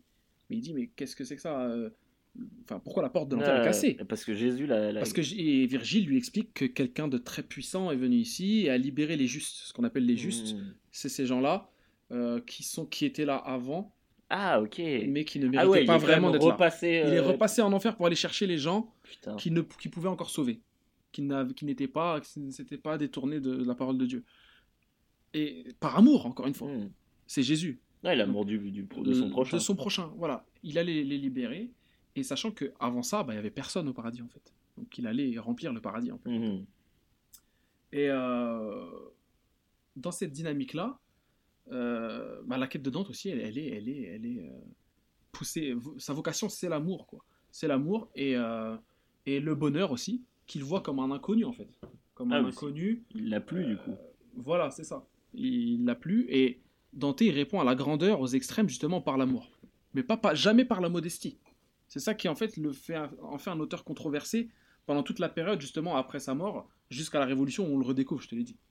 C'est il en fait une interprétation de l'amour qu'il a vécu et comme je te disais hier dans le métro, on en discutait un peu en prémisse. Je te disais c'est une descente dans l'obscène Ouais, dans ouais. c'est qu'il n'hésite pas justement à décrire le, le, le, le cercle de la luxure, qui est le deuxième, où il explique tous les, toutes les déviances, les passe, choses, ouais, ouais. tout ce qui s'y passe, les, tout ce que, comment la punition se fait, etc. Et euh, il t'en fait en fait une interprétation que, en fait, qui vient de lui. C'est pas vraiment ce qu'il voit, Non, bah non. ça vient de son cerveau, c'est une poésie. Et, et donc il prévoit de cette manière, cette manière-là le non-sens en fait du cosmos dans son œuvre. C'est-à-dire que euh, le, le, le, le cosmos n'est pas calculable, tu vois, ça- si ce n'est que par un sentiment qu'on ne peut pas calculer. Ok, ok. Tu vois Qu'on qu'on peut pas quantifier. quoi. Exactement. Ouais. On voit qu'il a essayé de quantifier le, le, les, les strates cosmiques justement du divin avec un sentiment qu'il juge lui-même divin, qui est le sentiment d'amour, qui est le premier Hmm. sentiment qui est apparu sur, ne serait-ce que dans, dans les enseignements grecs, comme je t'avais dit, l'amour c'est l'attraction, Hmm. c'est la gravité, Ouais, c'est le fait euh, qui attire les, les planètes entre elles, qui repousse les planètes entre elles, qui a attiré le l'eau avec le feu, la terre, enfin voilà, qui a créé qui a l'argile. Hmm. C'est bête à dire comme ça, mais c'est comme ça. Non, mais au final, c'est non, c'est vachement intéressant en fait. De un- ramener ça à un phénomène physique, en fait, Ouais. ça, ça crée quelque chose d'encore sûr. plus mystique en fait dans, la, dans le sentiment amoureux. La hantise, tu la, tu la connais, qu'elle atteint son paroxysme que quand la, en la présence de la personne hantée et hantable Hmm. Et qui, et qui provoque une attraction. Ouais. Euh, Mais là, en fait, là, finalement, la hantise, c'est quand tu peux plus vraiment quantifier l'amour. C'est quand C'est au-dessus de tout. voilà. Et lui, tu, tu, tu vois plus tes potes, tu t'enfermes chez toi et voilà, c'est qu'en fait, la revoir. t'essayes de la, t'essayes de la balayer, mais sans, sans, en vain, parce Ouais. que justement, elle est trop, elle est inquantifiable. D'ailleurs, Galilée, il a essayé de calculer justement la profondeur de l'enfer, mais euh, les gens qui ont étudié Dante après en ont ri parce qu'il n'avait pas compris Dante. En fait. Ah. Se trouve, il avait même pas lu, Ouais. mais il n'avait pas compris que Dante justement, euh, il, euh, il a tenté en fait justement de remplir le, les, les neuf cercles de l'enfer avec son amour. Et, et là, et d'ailleurs, il y a une statue au Collège de France hein, de, de Dante, au square Michel Foucault, qui est en fait le moment justement de renversement, le moment où l'amour est exalté. C'est le moment en fait où Dante atteint ce qu'on appelle le cocyte. C'est en fait le, le, le neuvième cercle, donc le plus bas, le plus bas, le plus bas de l'enfer, et euh, où justement Lucifer réside. Et Lucifer qui est bloqué dans le cocyte, en fait, qui est un lac gelé, tellement gelé que lorsque l'on marche sur ses bords, il ne craque pas. Et en fait, il est enterré, enfin enterré, il est immergé sous cette glace jusqu'à la hauteur de la poitrine.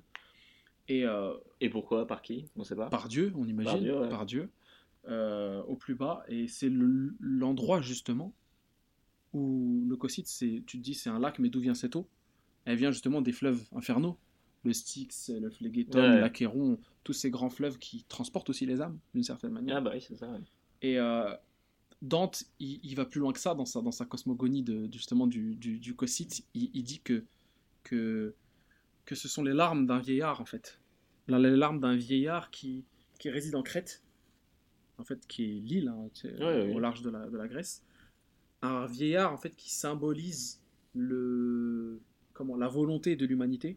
Un vieillard qui regardait vers Jérusalem avec le sourire, et qui, quand il s'est mis à regarder vers Rome et vu la décadence du christianisme et des croyances et, et la déviation du message d'amour de base, De base du, de, de a, commencé à pleurer, s'est solidifié et en fait, à force de pleurer et de manière en fait justement inquantifiable encore une fois, parce que c'est une, tris- une tristesse inquantifiable, Ouais. Euh, a rempli justement l'enfer de, de ses larmes et en a fait justement bah, ça quoi. Et, euh, et la Divine Comédie, donc c'est aussi un retour à une poésie plus, on va retourner un peu dans des sphères un peu plus terrestres, des trucs qu'on comprendrait nous, Mm. euh, où, où en fait, justement, c'est un.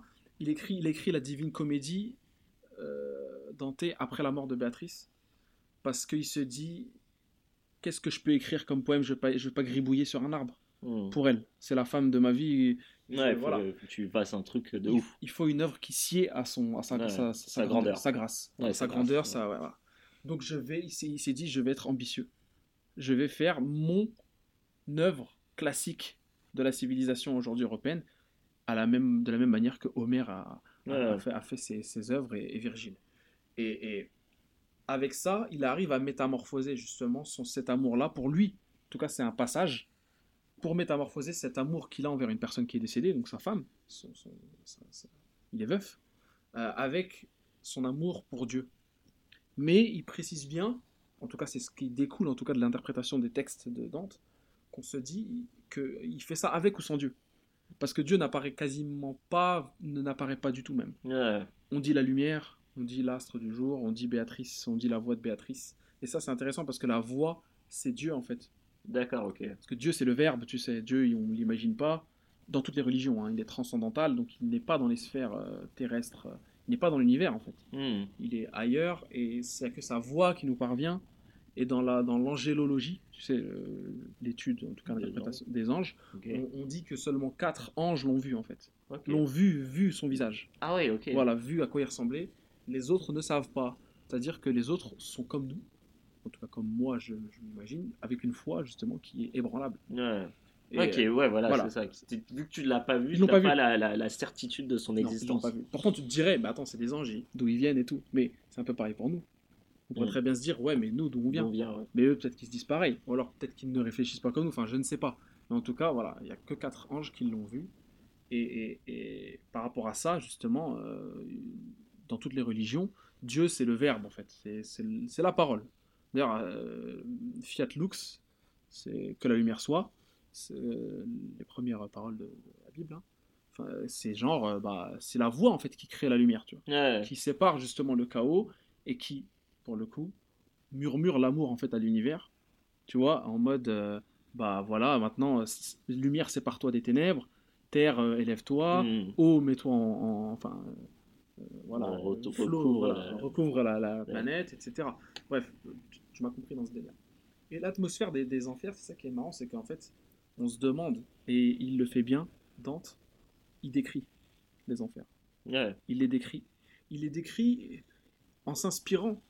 Et là, c'est là où, où ça diverge de, de ce que je pensais à, à la base. C'est en s'inspirant justement des sources plus islamiques que, chrétiennes. C'est que parce que tu sais que dans le Coran et en général dans en islam, l'eschatologie, elle a une, une, une- une importance.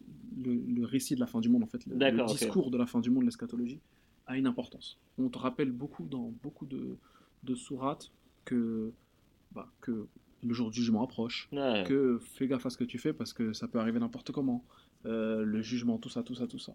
Mais alors, du coup, le, le- quand tu dis le jugement, c'est le jugement dernier ou Ouais, c'est le dernier. jugement de ta mort quand tu- Non, non, alors, alors euh, c'est là la différence. C'est que le jugement dernier, en arabe, l'yum al-qiyamah, euh, c'est en fait c'est en majuscule. Hmm. C'est-à-dire que le jour où tous les morts vont se lever Ouais, de leur tombe ça. et que tout le monde va être jugé. Ouais. Sauf que dans le christianisme, c'est pas pareil. C'est Jésus qui descend pour battre. dans le christianisme, t'es envoyé directement. ouais. Dès que tu meurs, tu restes pas dans ta tombe. Non, ok. Tu vois, dans, dans l'eschatologie chrétienne, après, je te parle de chrétienne catholique, euh, tu- quand tu meurs, tu vas directement soit en enfer, soit au paradis, soit, Au purgatoire. euh, soit au purgatoire. Sauf que le chemin ne peut pas se faire. Le chemin peut se faire de l'enfer au, au purgatoire, au paradis. Le chemin peut se faire du purgatoire au paradis, mais pas l'inverse. Ok. Donc c'est que descendant ou montant. D'accord. Comme je Une te fois que l'expliquais. tu es dans une espèce de, de, de- Comment De merde. Ouais, dans une dynamique. Oui, tu peux pas, tu ne peux pas, voilà. Tu peux pas passer du purgatoire à l'enfer. Si tu es au purgatoire, c'est que tu purges. Ouais, donc tu vas Voilà. forcément monter. Exactement. C'est ce que d'ailleurs, euh, je sais plus quel, je crois que c'est Saint François d'Assise qui parle de- d'une d'une souffrance euh, comment utile. Voilà. La souffrance utile, c'est la souffrance du du purgatoire, qui justement cette souffrance va t'apporter la clé des portes du paradis. Bref. Alors que la souffrance de l'enfer ne Ne jamais. s'arrête jamais, ou alors elle peut t'emmener pour justement les premiers cercles, les moins graves, elle peut t'emmener au purgatoire où tu purgeras ta peine et Là, Ah, tu peux remonter. euh, Idéalement. Et c'est là on- on- que l'amour de Dieu n'est pas quantifiable aussi. hmm, C'est que tu ne peux pas savoir quel quel sera ton Mm. destin et à quel moment Ouais, tu iras. pas, euh, Au bout de combien d'années? Il y en a qui vont faire 6000 ans au c'est pas purgatoire. du sursis, quoi. Ils Euh, te disent pas ton, ton, ton temps, quoi. Ils disent pas. Non, ils te euh, disent pas. Non, non, ils te- tu ne sais pas. La juge m'a dit pourquoi t'as fait ça. euh, Unga, unga, unga, Unga, unga. unga. Voilà. Caramel, moula, le nougat. Voilà. Et Dante. Voilà pourquoi Madre Puta. Voilà, voilà, Madre, Puta. salope. Ah, affirmatif. Bref. Euh, euh, L'atmosphère des enfers, Dante, il dit que c'est des soupirs. Justement, des soupirs. En fait, il, il dit, et j'ai adoré vraiment, parce que j'ai relu un, un passage. Il dit sans espoir vivre un désir, en fait. C'est-à-dire que.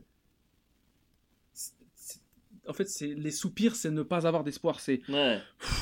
oh, combien de temps je vais rester. Je la reverrai jamais, quoi. Voilà, mais les- je te parle des soupirants, donc ceux Ah qui oui. sont en enfer, ils sont mal d'être là parce qu'ils n'auront jamais ce qu'ils voulaient. Ouais. En mode, on a eu les désirs terrestres, ils sont finis. Ils ont une fin, eux. On n'a Mm. pas eu la félicité céleste, qui elle est interminable, on ne l'a pas eu. On est mal. Donc, l'atmosphère, en tout cas auditive, et c'est ça qui est, qui est bien dans, dans la Divine Comédie, parce que c'est un, ouvrage très sensuel, qui fait appel au sens. Il y a le goût, il y a la vue, il y a le- l'odorat, euh, voilà, tout ça, il y a tout. Et, euh, et en fait, dans, dans ce délire-là, les soupirs, justement, c'est euh, voilà, cette exaspération des gens qui sont en enfer et qui veulent aller au paradis, qui savent que maintenant ça existe et ils veulent y aller, ou qui veulent aller euh, au purgatoire, ou c'est le soupir de ceux qui s'impatientent. Au purgatoire, voilà. Au purgatoire, principalement composé d'ailleurs d'indolents, ce qu'on appelle les indolents, ce que Dante appelle les indolents. C'est les gens qui n'ont rien fait. Dans le sens Ah où... ouais, ils ont fait ni mal ni bien, quoi. Exactement. Mais ils n'ont pas fait de bien. Ouais. Tu vois, donc euh, voilà, ils n'ont pas fait de mal, mais ils n'ont pas fait de bien. Et, et d'ailleurs, c'est Virgile qui dit ça à Dante. hein. Il dit sans espoir vivre en désir, c'est-à-dire que ils n'ont pas d'espoir, donc ils se sont donnés au désir dans la vie terrestre, et maintenant il ne leur reste plus que le désir insatisfait, sans espoir Hmm. d'être au purgatoire. Euh, et là, et il y a un passage d'ailleurs de, de, la, de, la, de la Divine Comédie qui, qui s'attarde beaucoup sur le- la, la connaissance comme un acte d'amour. Donc la connaissance déjà de ses péchés, en fait affirmer. Tu vois, ses péchés, c'est les- en avoir conscience de ce qu'on fait. Ouais. Aussi la connaissance de l'âme, de l'être. C'est-à-dire que moi, tu es mon ami, Guillaume. Si je me désintéresse de toi, c'est un péché. Ok. Je l'ai... Mais me désintéresser, pas dans le sens, euh, ouais, t'as fait quoi ce matin ou t'as mangé quoi au petit-déj, ou Ouais. tu vois. C'est me désintéresser, c'est-à-dire de, de tes soucis, par exemple, ou tes pensées, ou que tu te dis, euh, tu te poses des questions euh, et que tu, me, tu fais appel à moi ou pas. Si, si je ne suis pas, en tout cas, volontaire dans ma démarche, c'est un péché. Et évidemment, l'acte d'amour, la connaissance de Dieu, qui en fait, justement, fait quoi ce que je te disais au début, de venir à Dieu avec une, une, un questionnement, un- Mhm. avec un, une, euh, comment une, en le cherchant, pas en ayant cru et maintenant en- sans, sans le connaître en fait, en ouais. se disant bah Dieu il existe et voilà. Ce qui est malheureusement monnaie courante dans les religions d'aujourd'hui et c'est ce, qui, ce qui peut pousser même d'ailleurs aux pires exactions. On revient pas là-dessus mais Ouais, Voilà. on, on a compris. euh, t'as compris. Euh, donc d'un côté La méconnaissance. euh, la méconnaissance. Ouais. C'est ça. Et donc c'est s'accrocher, monter vers le paradis, tu vois, donc comme je te dis, le purgatoire, qui du coup, beaucoup de gens qui lisent Dante se disent, mais attends, le... pourquoi on commence par l'enfer Pour aller au paradis justement, parce que juste...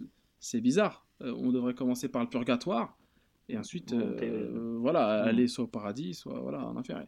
Et... Parce qu'en fait, le, le purgatoire est médian, t'es au milieu Ouais. du paradis et de l'enfer. Seulement, de- justement, de, de- séparé par ce qu'on appelle l'empiré, qui est en fait un, un vide cosmique, tu vois, un vide spatial, tu vois, en fait. Et euh, pour le traverser, c'est seulement avec l'autorisation de Dieu qu'on peut traverser, que notre âme peut flotter suffisamment, justement, en se gorgeant de cette connaissance, Mhm. flotter suffisamment pour atteindre le royaume euh, voilà, de, de Dieu.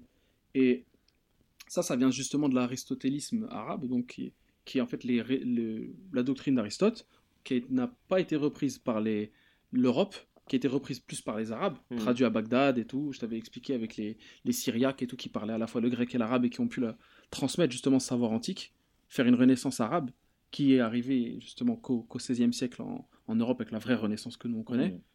Et euh, cette- dans cet aristotélisme arabe, c'est justement la vision de l'amour qui prône, vue par les Arabes. Donc ça reste un amour courtois, un amour chaste, un amour, euh, tu vois, euh, vu- Platonique. Pas platonique, hein, parce qu'il est consommable. Ah mais, oui, mais- mais, pas dans le hachek. pas trop hachek. Ouais. Pas Gainsbourg. et tu vois, et passer. Pas n'importe quelle position. Voilà, parce que passer au prisme de l'islam, justement. Et, et c'est ça, c'est en ça que la Divine Comédie est intéressante, parce que la Divine Comédie, c'est les mythologies.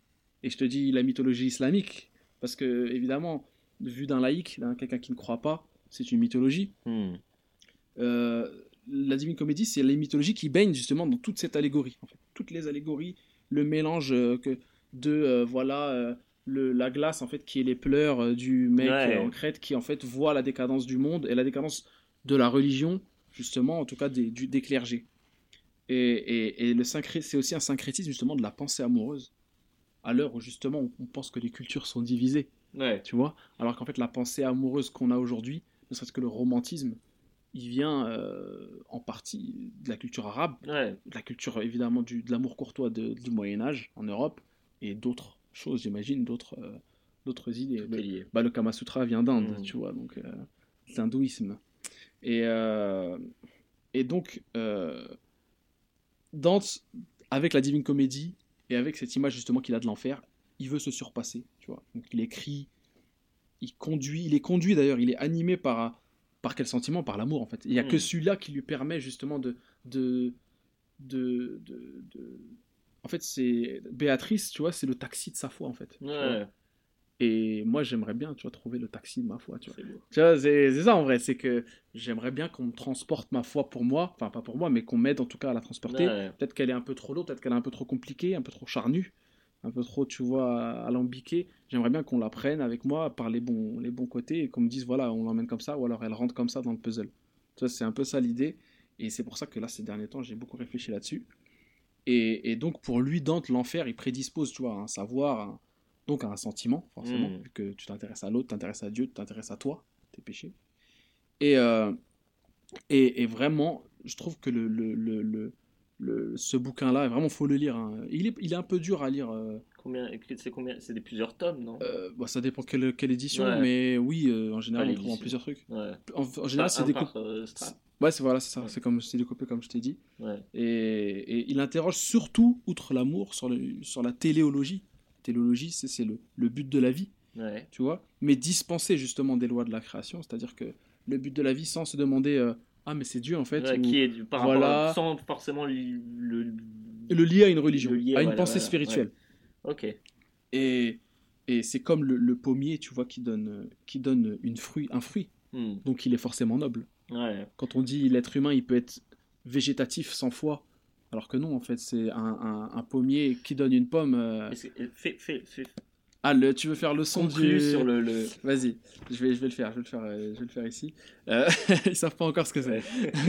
Euh, le pommier qui donne un fruit est forcément noble. Ouais. L'être humain qui pourtant peut se mouvoir ne, bah, peut être justement euh, absent de sa propre théologie. Ah. Propre ou pas? Le Ouais, petit bruit de bouquin. Une petite question. Ouais, dis-moi. Ouais. Euh, donc tu nous as parlé de, de l'histoire, de la signification de toute cette œuvre.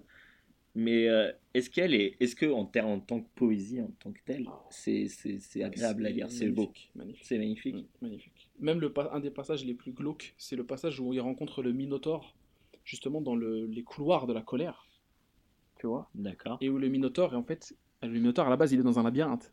Ouais, bah oui. Mais il n'est pas victime de ce labyrinthe. Le labyrinthe qui a été fait par Dédale en Crète, justement, encore une fois, tu vois que ça se recoupe. Ouais. Eh ben, il n'est pas victime, mais là, il est victime. Parce que il y a un architecte de l'enfer. Ouais. Il est jamais nommé. Ok. C'est l'architecte quoi. L'architecte, ça peut être Dieu, ça peut être un ange, ça peut être le diable lui-même. Il existe. Il a agencé le- l'enfer au début de la création. D'accord. Donc c'est des couloirs, d'un enchevêtrement de couloirs, de, de- d'escaliers, de grottes, de pièces, de chambres. Mais lorsque Jésus a été crucifié, sa mort, la mort du Seigneur dans la, dans la, dans la croyance Ouais. chrétienne, a été justement euh, a fait a été une résonance en fait, un tremblement, un, un cri qui a fait trembler justement même les fondations cosmiques qui ont qui a justement réagencé les chambres et la disposition euh, justement des pièces et des, des couloirs de l'enfer au moment où le Minotaure en fait est arrivé au, euh, au, euh, au cercle de la colère, je crois que c'est le cinquième, il me semble, ou le sixième, et en fait, le moment où Dante le croise avec Virgile et lui dit mais quelle est cette abomination à cornes? Hmm. Virgile lui dit ah tu ne connais pas l'histoire d'un je sais pas quoi blablabla. en fait il la connaît Dante c'est juste comme c'est un récit un peu initiatique Bah forcément. il est obligé de faire le euh, candide Ouais, bah donc il ça. pose beaucoup de questions à, à Virgile et Virgile lui explique en des vers très très soignés euh, qu'en fait c'est un bah, que c'est la colère A- qu'il qu'en fait parce qu'en fait il est fou et il se tape la tête par terre et, et en fait il est au bord de la dérive du rivage parce que Virgile il est sur son, sur son bateau un peu à la manière de Caron tu sais le passeur dans, Ouais. de, du Styx, ouais, et euh, il le voit au rivage et qui s'affole et qui se, qui se tape la tête etc et qui devient fou. Et alors même qu'il a perdu justement de son de son comment de son poids en tout cas de sa force qui le caractérisait parce que même les cailloux qui se situent en dessous de lui ne tremblent pas alors qu'il tremble sous le pas de Dante D'accord, ok. tu vois euh, Dante qui est resté humain justement Ouais, ça qui est intéressant c'est qu'il est- il n'est pas une âme en fait Non, n'est il n'est pas une âme dans le voilà dans le enfer. il, il c'est est- juste ouais. un- son corps son corps euh, il est pas, il quitté son enveloppe. voilà c'est ça c'est pas son corps astral c'est son corps physique Ok. Bon, moi j'ai juste envie de faire une petite précision. ouais dis-nous Euh, donc, euh, je sais pas si vous avez peut-être remarqué, mais le- l'illustration Ouais. aujourd'hui elle est un peu particulière tu fais bien ouais. parce que euh, alors euh, c'est en fait c'est plus un c'est un hommage à, Ouais. à un artiste que j'aime beaucoup. Bon après ça peut pas plaire à tout le monde, mais moi j'aime beaucoup donc William Bougreau, un article un, art- un artiste du 19e siècle. Ouais. Donc le tableau qui s'appelle ouais, s'appelle Dante et Virgile Mhm. tout, tout simplement. Et euh, donc, euh, à la base, je, je savais que tu avais parlé d'enfer, hein, mais je savais pas Ouais. que tu avais parlé de l'enfer de, de Virgile, mais de Dante. Ouais. C'est, le premier truc qui m'est venu en tête. C'est un tableau qui est, qui est au musée d'Orsay, moi, qui m'a fasciné. Ah, il, qui est, est- il est gigantesque. fait 2m50 je crois Ouais. sur 1m50 Mais enfin, c'est, c'est... immense Alors, du coup, cette- ce tableau, c'est, un court épisode du 8 cercle de l'enfer. Mhm. Et euh, c'est celui des falsificateurs et des faux monnayeurs. fraudeurs, ouais.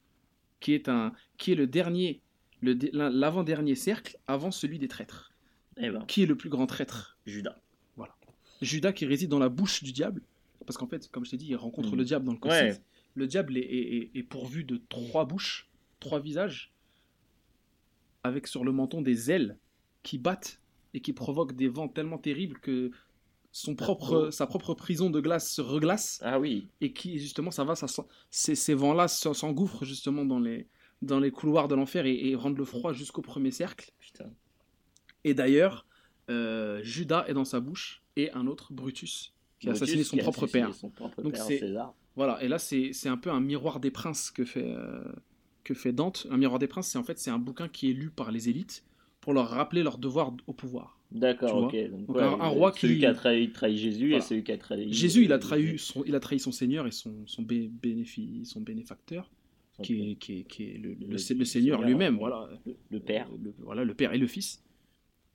Euh, Brutus, il a, il, a, il a trahi son propre père, donc Ouais. son, son lignage, sa famille. Julius César. Voilà. Et euh, le troisième, je crois que c'est Cassius, qui avait trahi euh, ses invités, qui avait tué ses invités lors d'un banquet. Et donc, c'est les trois trahisons possibles, et justement qui peuvent t'emmener au 9 cercle, qui est celui de- du, du Il diable. n'y a pas Caris qui a trahi Booba. Caris qui a trahi Booba. euh, il l'a trahi d'ailleurs avec un post Instagram. Ah, bah, ouais. qu'un post Bah, Instagram. lui, il sera dans la bouche du chétan. et euh, alors, du coup, ouais, c'est Dante et, qui est accompagné donc, de Virgile. Ouais. Et, euh, et ils assistent au combat. Donc là, c'est, bon, vous avez remarqué que c'est Louis C.K. qui, qui s'abreuve du, du, du sang d'une jeune vierge. Mais, euh, mais là, c'est, alors, c'est Ouais. un hérétique et alchimiste, qui est mordu au cou par Gianni Schicchi, Oui, c'est un événement, un fait divers hein, contemporain de Dante.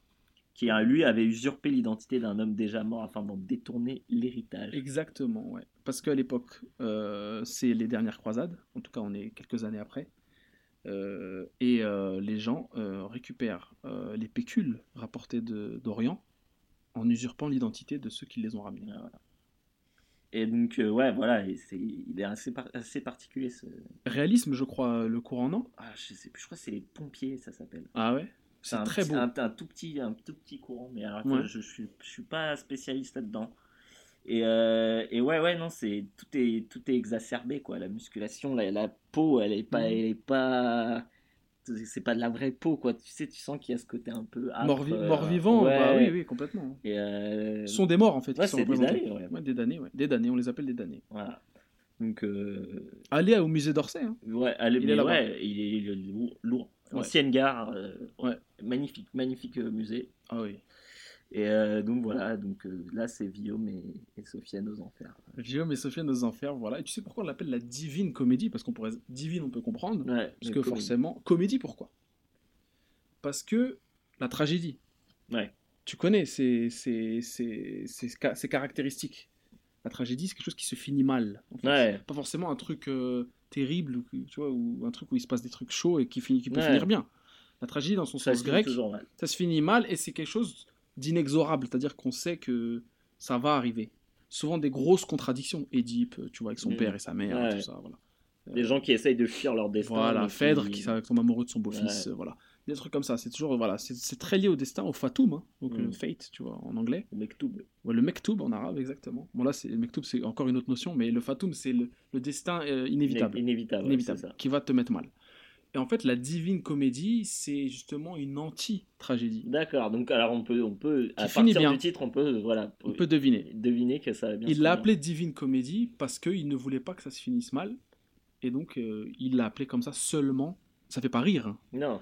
Il l'a appelé ça, voilà, pour en faire le contraire justement de la. C'est pas une tragédie. Voilà, le contraire de la tragédie. Ok. Bah, voilà, c'était très très lourd. Je t'en prie. J'espère que ça vous a plu ouais, autant moi. Ouais. La prochaine fois, on parlera d'autres choses. Du paradis, peut-être? Qui sait? Inch'Allah. Inch'Allah, hein.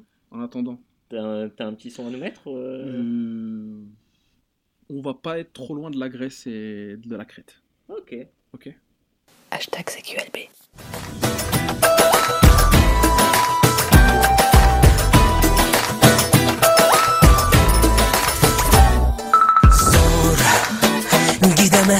Gidemezsin hiçbir yere zor kaçamazsın.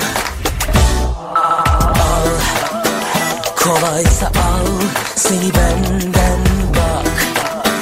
Yapamazsın kalbim seninle çatlat. Yeni hazine buldum seni sıkı sıkı saracağım. Beni oynat yüreğime ahtım var seni bana yapacağım. Çatlat yeni hazine buldum. Seni sıkı sıkı saracağım. Beni oynat yüreğime ahtım var. Seni bana yapacağım. Kimine göre yazılı kanun gibi aşk ezip de kalbimi mahvetme. Anında hatalı bu güzelliği doğurup da sokaklara gönderme. Çatlat yeni hazine buldum. Seni sıkı sıkı saracağım Beni oynat yüreğime ahtım var. Seni bana yapacağım. Çatlat yeni hazine buldum. Seni sıkı sıkı saracağım. Beni oynat yüreğime ahtım var. Seni bana yapacağım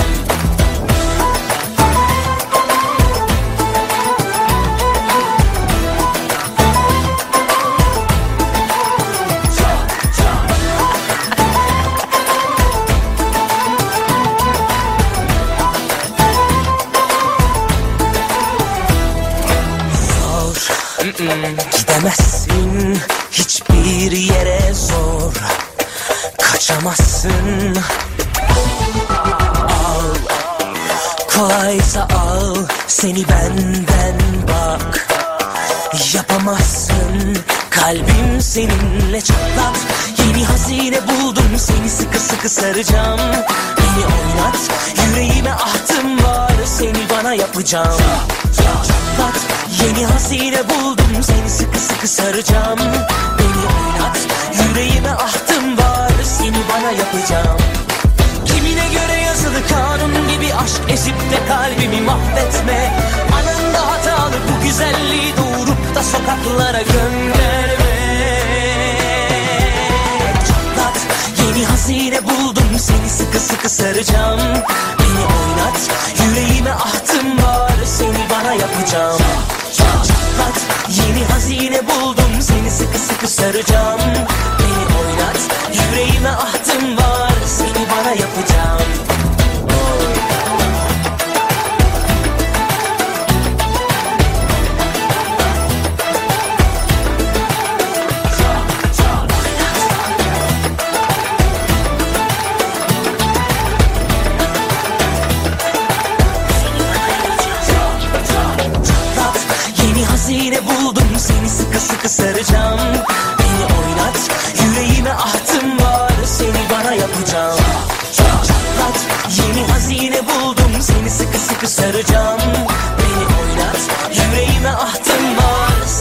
Yapacağım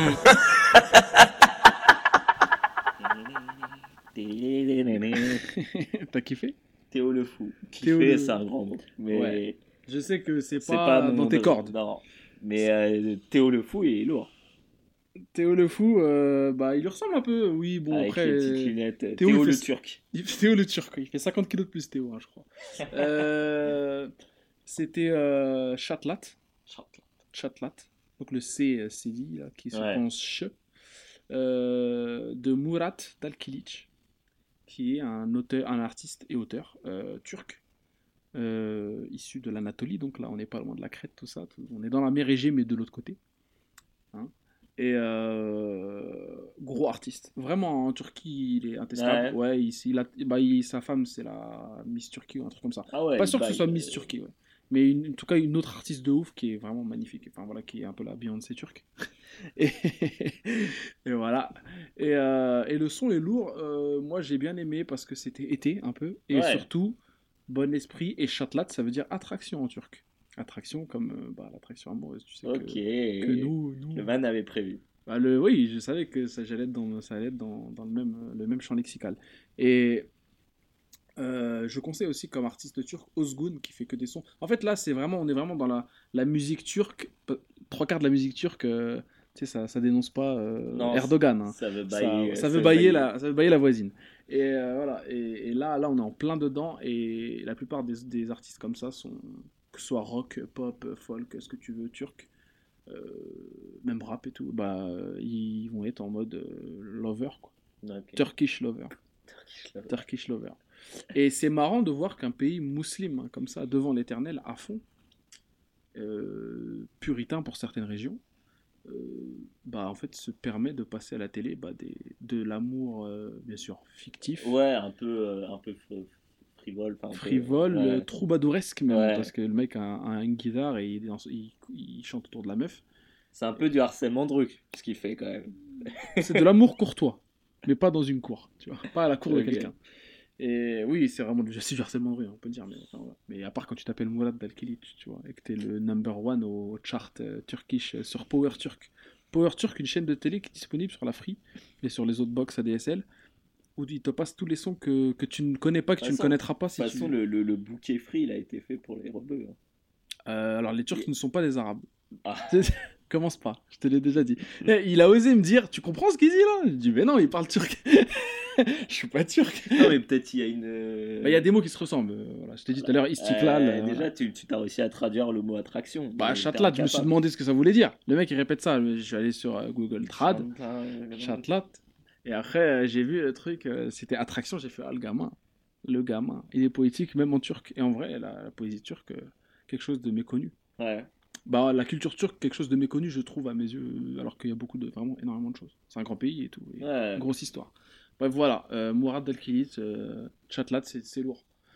Euh, là, il me semble. Que tu dois, Euh, qu'on tu- nous tu- doit- Non, non, attends, attends, attends. Non, toi déjà en premier. qu'on doit Et recommander. Ta mission, si tu l'acceptes, tu connais. les mettre bien. Mets-les bien et mets-nous Mets-nous bien. mets-nous bien et mets-les bien par la même occasion. Hashtag CQLB Got a selection of good things on sale, stranger. Mon petit saut, ce que je t'ai préparé, Ouais. c'est pas grand chose, mais c'est bien. Dis-moi. C'est une chaîne YouTube Ah qui s'appelle. En fait, qui est une chaîne euh, qui est tirée d'un- d'un- d'une radio. Ouais. Là, là, là, donc, ça s'appelle. Ki- Ki- je sais pas comment, comment le prononcer. Ki Exp. C'est Ki Exp. Exp, donc c'est K-E-I-E-X-P. D'accord. KX, ouais. qui est une, Ouais. une radio de, de, de Seattle. Et en fait, ils ont une chaîne où euh, des, des, des artistes viennent, euh, viennent enregistrer euh, des lives, en fait. Ah. Et, euh, donc c'est, et moi, c'est un truc que j'aime beaucoup parce que c'est des lives sans public. Ah. Tu sais. Et Et moi, j'aime bien quand. j'ai- J'aime bien parfois mettre des sons et genre quand j'entends le public, ça m'énerve un peu. Ouais, qui font qui sifflent. Ouais. Ouais, tu vois. Alors que là, tu vois, c'est condition du live, mais il y a personne. Et donc, Y a pas un mec qui crie oh là là là là, mais qu'est-ce que c'est que ça c'est trop loin Non, non, il n'y a pas.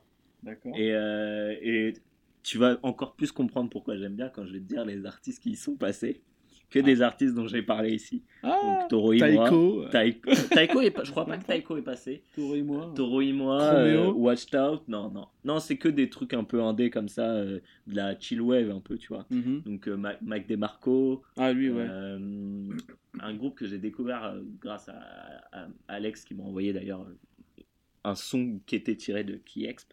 Ouais, C'était Beach Fossil, qui est un très très bon, très très, c'est très bien. d'accord. Si vous avez l'occasion, écoutez. Donc voilà, euh, c'est que des lives comme ça, très chill, entrecoupés de, de petites interviews, de petites. euh, voilà, rien de. Rien de trivia, quoi. Ouais, voilà, rien de fabuleux, Mm. juste il raconte vite fait euh, la genèse des albums. ou Histoire de pas des- venir juste faire le son. Voilà, c'est ça. Et, euh, et donc ça m'a rappelé aussi un, un live de Toro et moi, le- un live qu'il a sorti, j'ai plus le titre, mais c'est un live justement qu'il a fait en plein milieu du désert. Ah ouais, où ça? Lequel désert? Ah, attends, je vais te dire. Je vais te dire. mon gars. Et euh, ce- cette, euh, c'est une chaîne YouTube où il y a que ça. Il y a que ça. Il doit y avoir autre chose, mais moi je regarde que Et ça. c'est une radio à la base ou c'est quoi? Ouais, c'est une radio, je t'ai dit, ouais, c'est une radio de Seattle. D'accord. Euh, donc ouais, live from Trona, donc ça a été fait en plein milieu du désert. Ouais. Euh, et c'est un live en plein milieu du désert, donc c'est Ouais. les images c'est sur Vimeo, donc faut, par contre faut l'acheter. Ouais. Euh, c'est euh, et il y a aussi un album euh, en disque qui en est sorti d'ailleurs. Et euh, et donc c'est filmé comme ça sans public, en plein milieu du désert, dans la, nuit. Ouais. Enfin au début c'est au coucher du soleil, après c'est pendant la nuit. Et c'est donc du live mais sans bruit de gens. Et c'est lourd. Franchement, c'est hyper lourd, il faut regarder. Enfin, faut surtout écouter, donc il est Oui, trouvable oui. sur toutes les plateformes. Oui. Euh, Donc voilà, donc euh, Key Exp. Ok, je jetterai un coup d'œil. Ça marche. Et même pas de gens mainstream, quoi. C'est vraiment de l'indé sale. De toute façon, et t'as dit Washington, Seattle, tu me Ouais. diras. Bah, on, est dans, on est dans, je sais- dans la hipstérisation. Ouais, voilà, ouais. Après, je sais pas exactement si c'est des gens mainstream ou quoi, je sais pas. Est-ce que est-ce qu'on peut dire que Mar Mac DeMarco maintenant il est mainstream, tu vois, dès lors que de toute façon même Toro et moi, hein, dès lors que Combini en parle, Ouais. tu peux dire que ça Ouais, se rapproche qu'on quand même. euh, Arrêtez tout, on a trouvé on la a- chaîne YouTube. On a trouvé la chaîne YouTube. ok, merci mon gars. Euh, si tu le permets, euh, sous, ta, sous ta juridiction, je vais Mais les- conseiller un film. Bah, mais, mais oui. Beaucoup de films, on, con- on conseille beaucoup de Ouais, on va beaucoup au films. On est cinéma. très hein. cinéphile, Euh, Thelma. tellement. Thelma, un film norvégien. Un drame, en fait. Un film fantastique. Une romance saphique. Ça pique. Saphique, ouais. Donc, euh, lesbiano-délire. tout ça. D'accord. C'est Thelma, c'est un film de Joachim Trier, en fait, qui a fait un autre film que j'ai vu, mais que je ne sa- je ne saurais pas mettre le nom parce que quand il s'est affiché, c'était en, en norvégien, Ah, et comme je ne connais pas cette langue, j'ai été bloqué. Et en fait, c'est l'histoire, Thelma, il est sorti, je l'ai vu Day One, hein, la semaine dernière, il est sorti, euh, mercredi de la semaine dernière, euh, euh, dans l'anonymat le plus total, hein. c'est un film assez indé, tout ça. Je l'ai vu, euh, Day One, le matin d'ailleurs, enfin le matin, euh, à midi. Et euh, ça raconte l'histoire de Thelma, donc, interprétée par Hailey Arbore, qui est la femme la plus belle du monde. Et euh, oui, et voilà. Et je m'en bats les couilles, je le dis. Et, euh, T'as le droit de le penser. voilà. hein. Thelma, est, qui est en fait une, une- une jeune étudiante euh, à Oslo, qui est issue d'une famille très très religieuse, tout ça. Et euh, enfin, religion de là-bas, là, voilà, enfin, c'est du catholique, je crois que c'est du catholique, non, je crois que c'est des protestants. Euh, des protestants. Et euh, en fait, euh, bah, en allant justement dans cette euh, université, en étant étudiante, elle a, comme elle vient de la campagne, elle connaît pas grand monde, donc elle se fait des potes, et notamment une dont elle tombe amoureuse, euh, qui est interprétée par Kaya Wil- Wilkins d'ailleurs, qui est une meuf, euh, je crois que c'est une euh, moite-moite, moitié euh, africaine, moitié euh, norvégienne. Euh, et en fait, tout le monde joue bien dans le film. Tout le monde joue bien. Et en fait, le, le délire, voilà, pourquoi fantastique? Parce que justement, après, elle va se découvrir des pouvoirs un peu bizarres, quoi, tu vois. Et c'est un film très, très, très marqué par le- la religiosité, justement. euh, avec des serpents, c'est beaucoup d'imagerie de ce délire-là, du péché, etc. Ouais. De elle qui se torture l'esprit, parce qu'en plus, elle n'est pas normale vu qu'elle a un peu des pouvoirs bizarres. Et en plus, c'est une, une fille très chrétienne. Ouais, voilà, c'est ça. Dans un, dans un, dans un, dans, dans ce que dire, dans une culture religieuse, aussi l'homosexualité peut Ah, être vécue voilà. comme une Et, anormalité. c'est- et elle est totalement vécue comme une. Enfin, je dirais rien là-dessus dans le film, mais en tout cas, oui, euh, on- elle n'est pas aussi mal vécue que dans d'autres films, évidemment. Hmm. Mais on va dire que oui, ça pose problème. Et euh, mais c'est une. Enfin, moi, tu sais que moi, j'aime bien quand on me dépeint les sentiments de la plus belle des manières. Je veux bien qu'on me dépeigne des sentiments, mais il faut bien le faire. Hmm. Si tu me dépeins l'amour avec euh, des gens qui sont des bisous tout le temps et qui se disent je t'aime, rentre chez toi. Hmm. Tu vois, l'amour dure 3 ans, pour moi, c'est un des pires films de la Terre. Même s'il y a mon gars sûr dedans. Même si- Gaspard. même s'il y a toi dedans. Il y a ta doublure. Ouais, ouais, mais on peut dire que je suis pas un très très bon acteur. C'est vrai, c'est vrai. et, euh, et du coup, ce film-là, il m'a dépeint un amour saphique. Et encore une fois, pour la deuxième fois, je, je sais pas si je t'avais raconté, mais il y a 2-3 ans, j'étais allé à Rouen. Et il y avait un, un- un- je squattais un- avec mon pote Bouguin d'ailleurs qui, qui est en Roumanie en ce moment, un dédicace à lui. Je l'ai jamais dédicacé, c'est mon, c'est mon frère quoi de toujours. Et, euh, et on était allé à, à un cinéma qui s'appelle l'Omnia à Rouen et qui passe que des films indés, vraiment que des films indés et tout le temps vide, du coup, le ciné.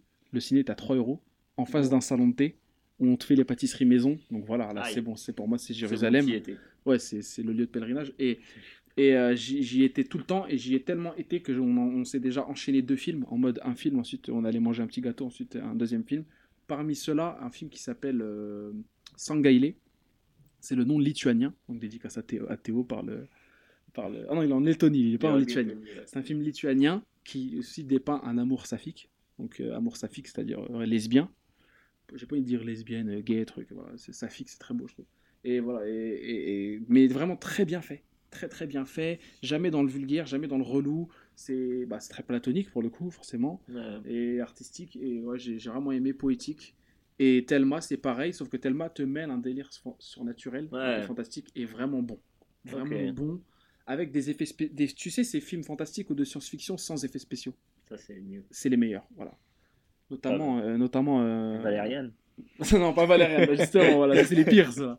Euh, High Origin, je sais pas si tu as vu avec Michael Pitt, qui est un ouf. Non, mais je kiffe Michael T'aimes bien Michael Pitt Bah, c'est Dim un peu Michael Pitt qui ressemble. Ah, il y a un Ouais, t'as vu, ouais, avec les lunettes. Et dedans, voilà, qui est pareil. Et voilà. Il y a moins une gueule cassée, Dim, quand même. Il y a même pas du tout une gueule cassée. Dim? Ouais, mais Michael Pitt, Michael il, Pitt, il est un peu pété, la ouais. qui tombe. Ouais, ouais, ouais, euh, ouais, mais il est un peu plus vieux aussi, il a peut-être une trentaine d'années. Et euh, tu me diras, dis-moi aussi. Mais bref, euh, Thelma, c'est lourd, ça c'est sorti la semaine dernière, donc allez-y, je crois que c'est, il va commencer à disparaître des gros ciné. Tu sais, bah, de l'UGC, des Daubes, euh, les Halles, euh, voilà, le Bercy, le MK2 BNF, voilà, le Gaumont Opéra, tout ça, ça va disparaître. Je suis même pas sûr qu'il soit au Gaumont Opéra d'ailleurs. Mais allez le voir vraiment. euh, la langue, en plus, je trouve que le norvégien, c'est assez cool. Enfin, voilà. Je sais que les Suédois détestent le norvégien, la, la langue, Ouais. parce que c'est du suédois dégueulasse. Mais moi, comme j'y connais rien, bah, j'aime bien. Et ouais, le film est lourd. Et il se finit même pas en queue de pie, hein, tu vois. Donc, euh, vraiment, euh, allez-y, allez-y. Et euh, Hailey Arboe, à qui j'ai envoyé un mail pour lui dire, ouais, vraiment très bon film, si tu veux passer à CQLB et tout. Et elle a dit, ouais, ouais, merci, ça me touche vraiment et tout. Je suis déjà venu en France et tout. Pour le festival euh, du film fantastique de, de l'Aisne, je sais pas quoi. Sofiane invite tout le monde. Faut Eh savoir ben, que y Sofiane, dès qu'il a l'occasion, il invite les Bah, gens. évidemment, et je lui dis, viens quand tu veux. Par contre, ça va être galère de parler en anglais. et- Ah ouais, mais ça peut être un bon exercice. hein. Ça peut être un bon exercice. C'est une actrice qui a notre âge. hein, le- Je crois même qu'elle est plus jeune que nous. Bref, en tout cas, Thelma, très gros film, poétique, renversant, euh, bon, voilà, qui fait plaisir. Et avec des très beaux panoramas, parce que ça se passe en Scandinavie et il y a des lacs gelés. Tu vois, aujourd'hui, c'est la journée des lacs gelés. hein. Avec la neige qui est tombée hier en Ouais. plus. Voilà, pour, pour la sortie de l'album de Booba. pour la sortie de l'album de Booba. C'est Winter is Coming. Le trône. Avec des effets spéciaux. Des effets spéciaux de, de FX effets spéciaux, en fait. De- ouais, mais de- du bled, quoi. Du bled, ouais, du bled total. De Turkish Star Wars, si tu connais. le film Star Wars de turc. Tu connais pas? Ah, il est, il est banlieue. Il est même trop banlieue pour que je te le montre, je pense. tu vois? Et, Ok, voilà, bah voilà, Guillaume. Bah ok, merci mon petit. Hmm, je t'en prie.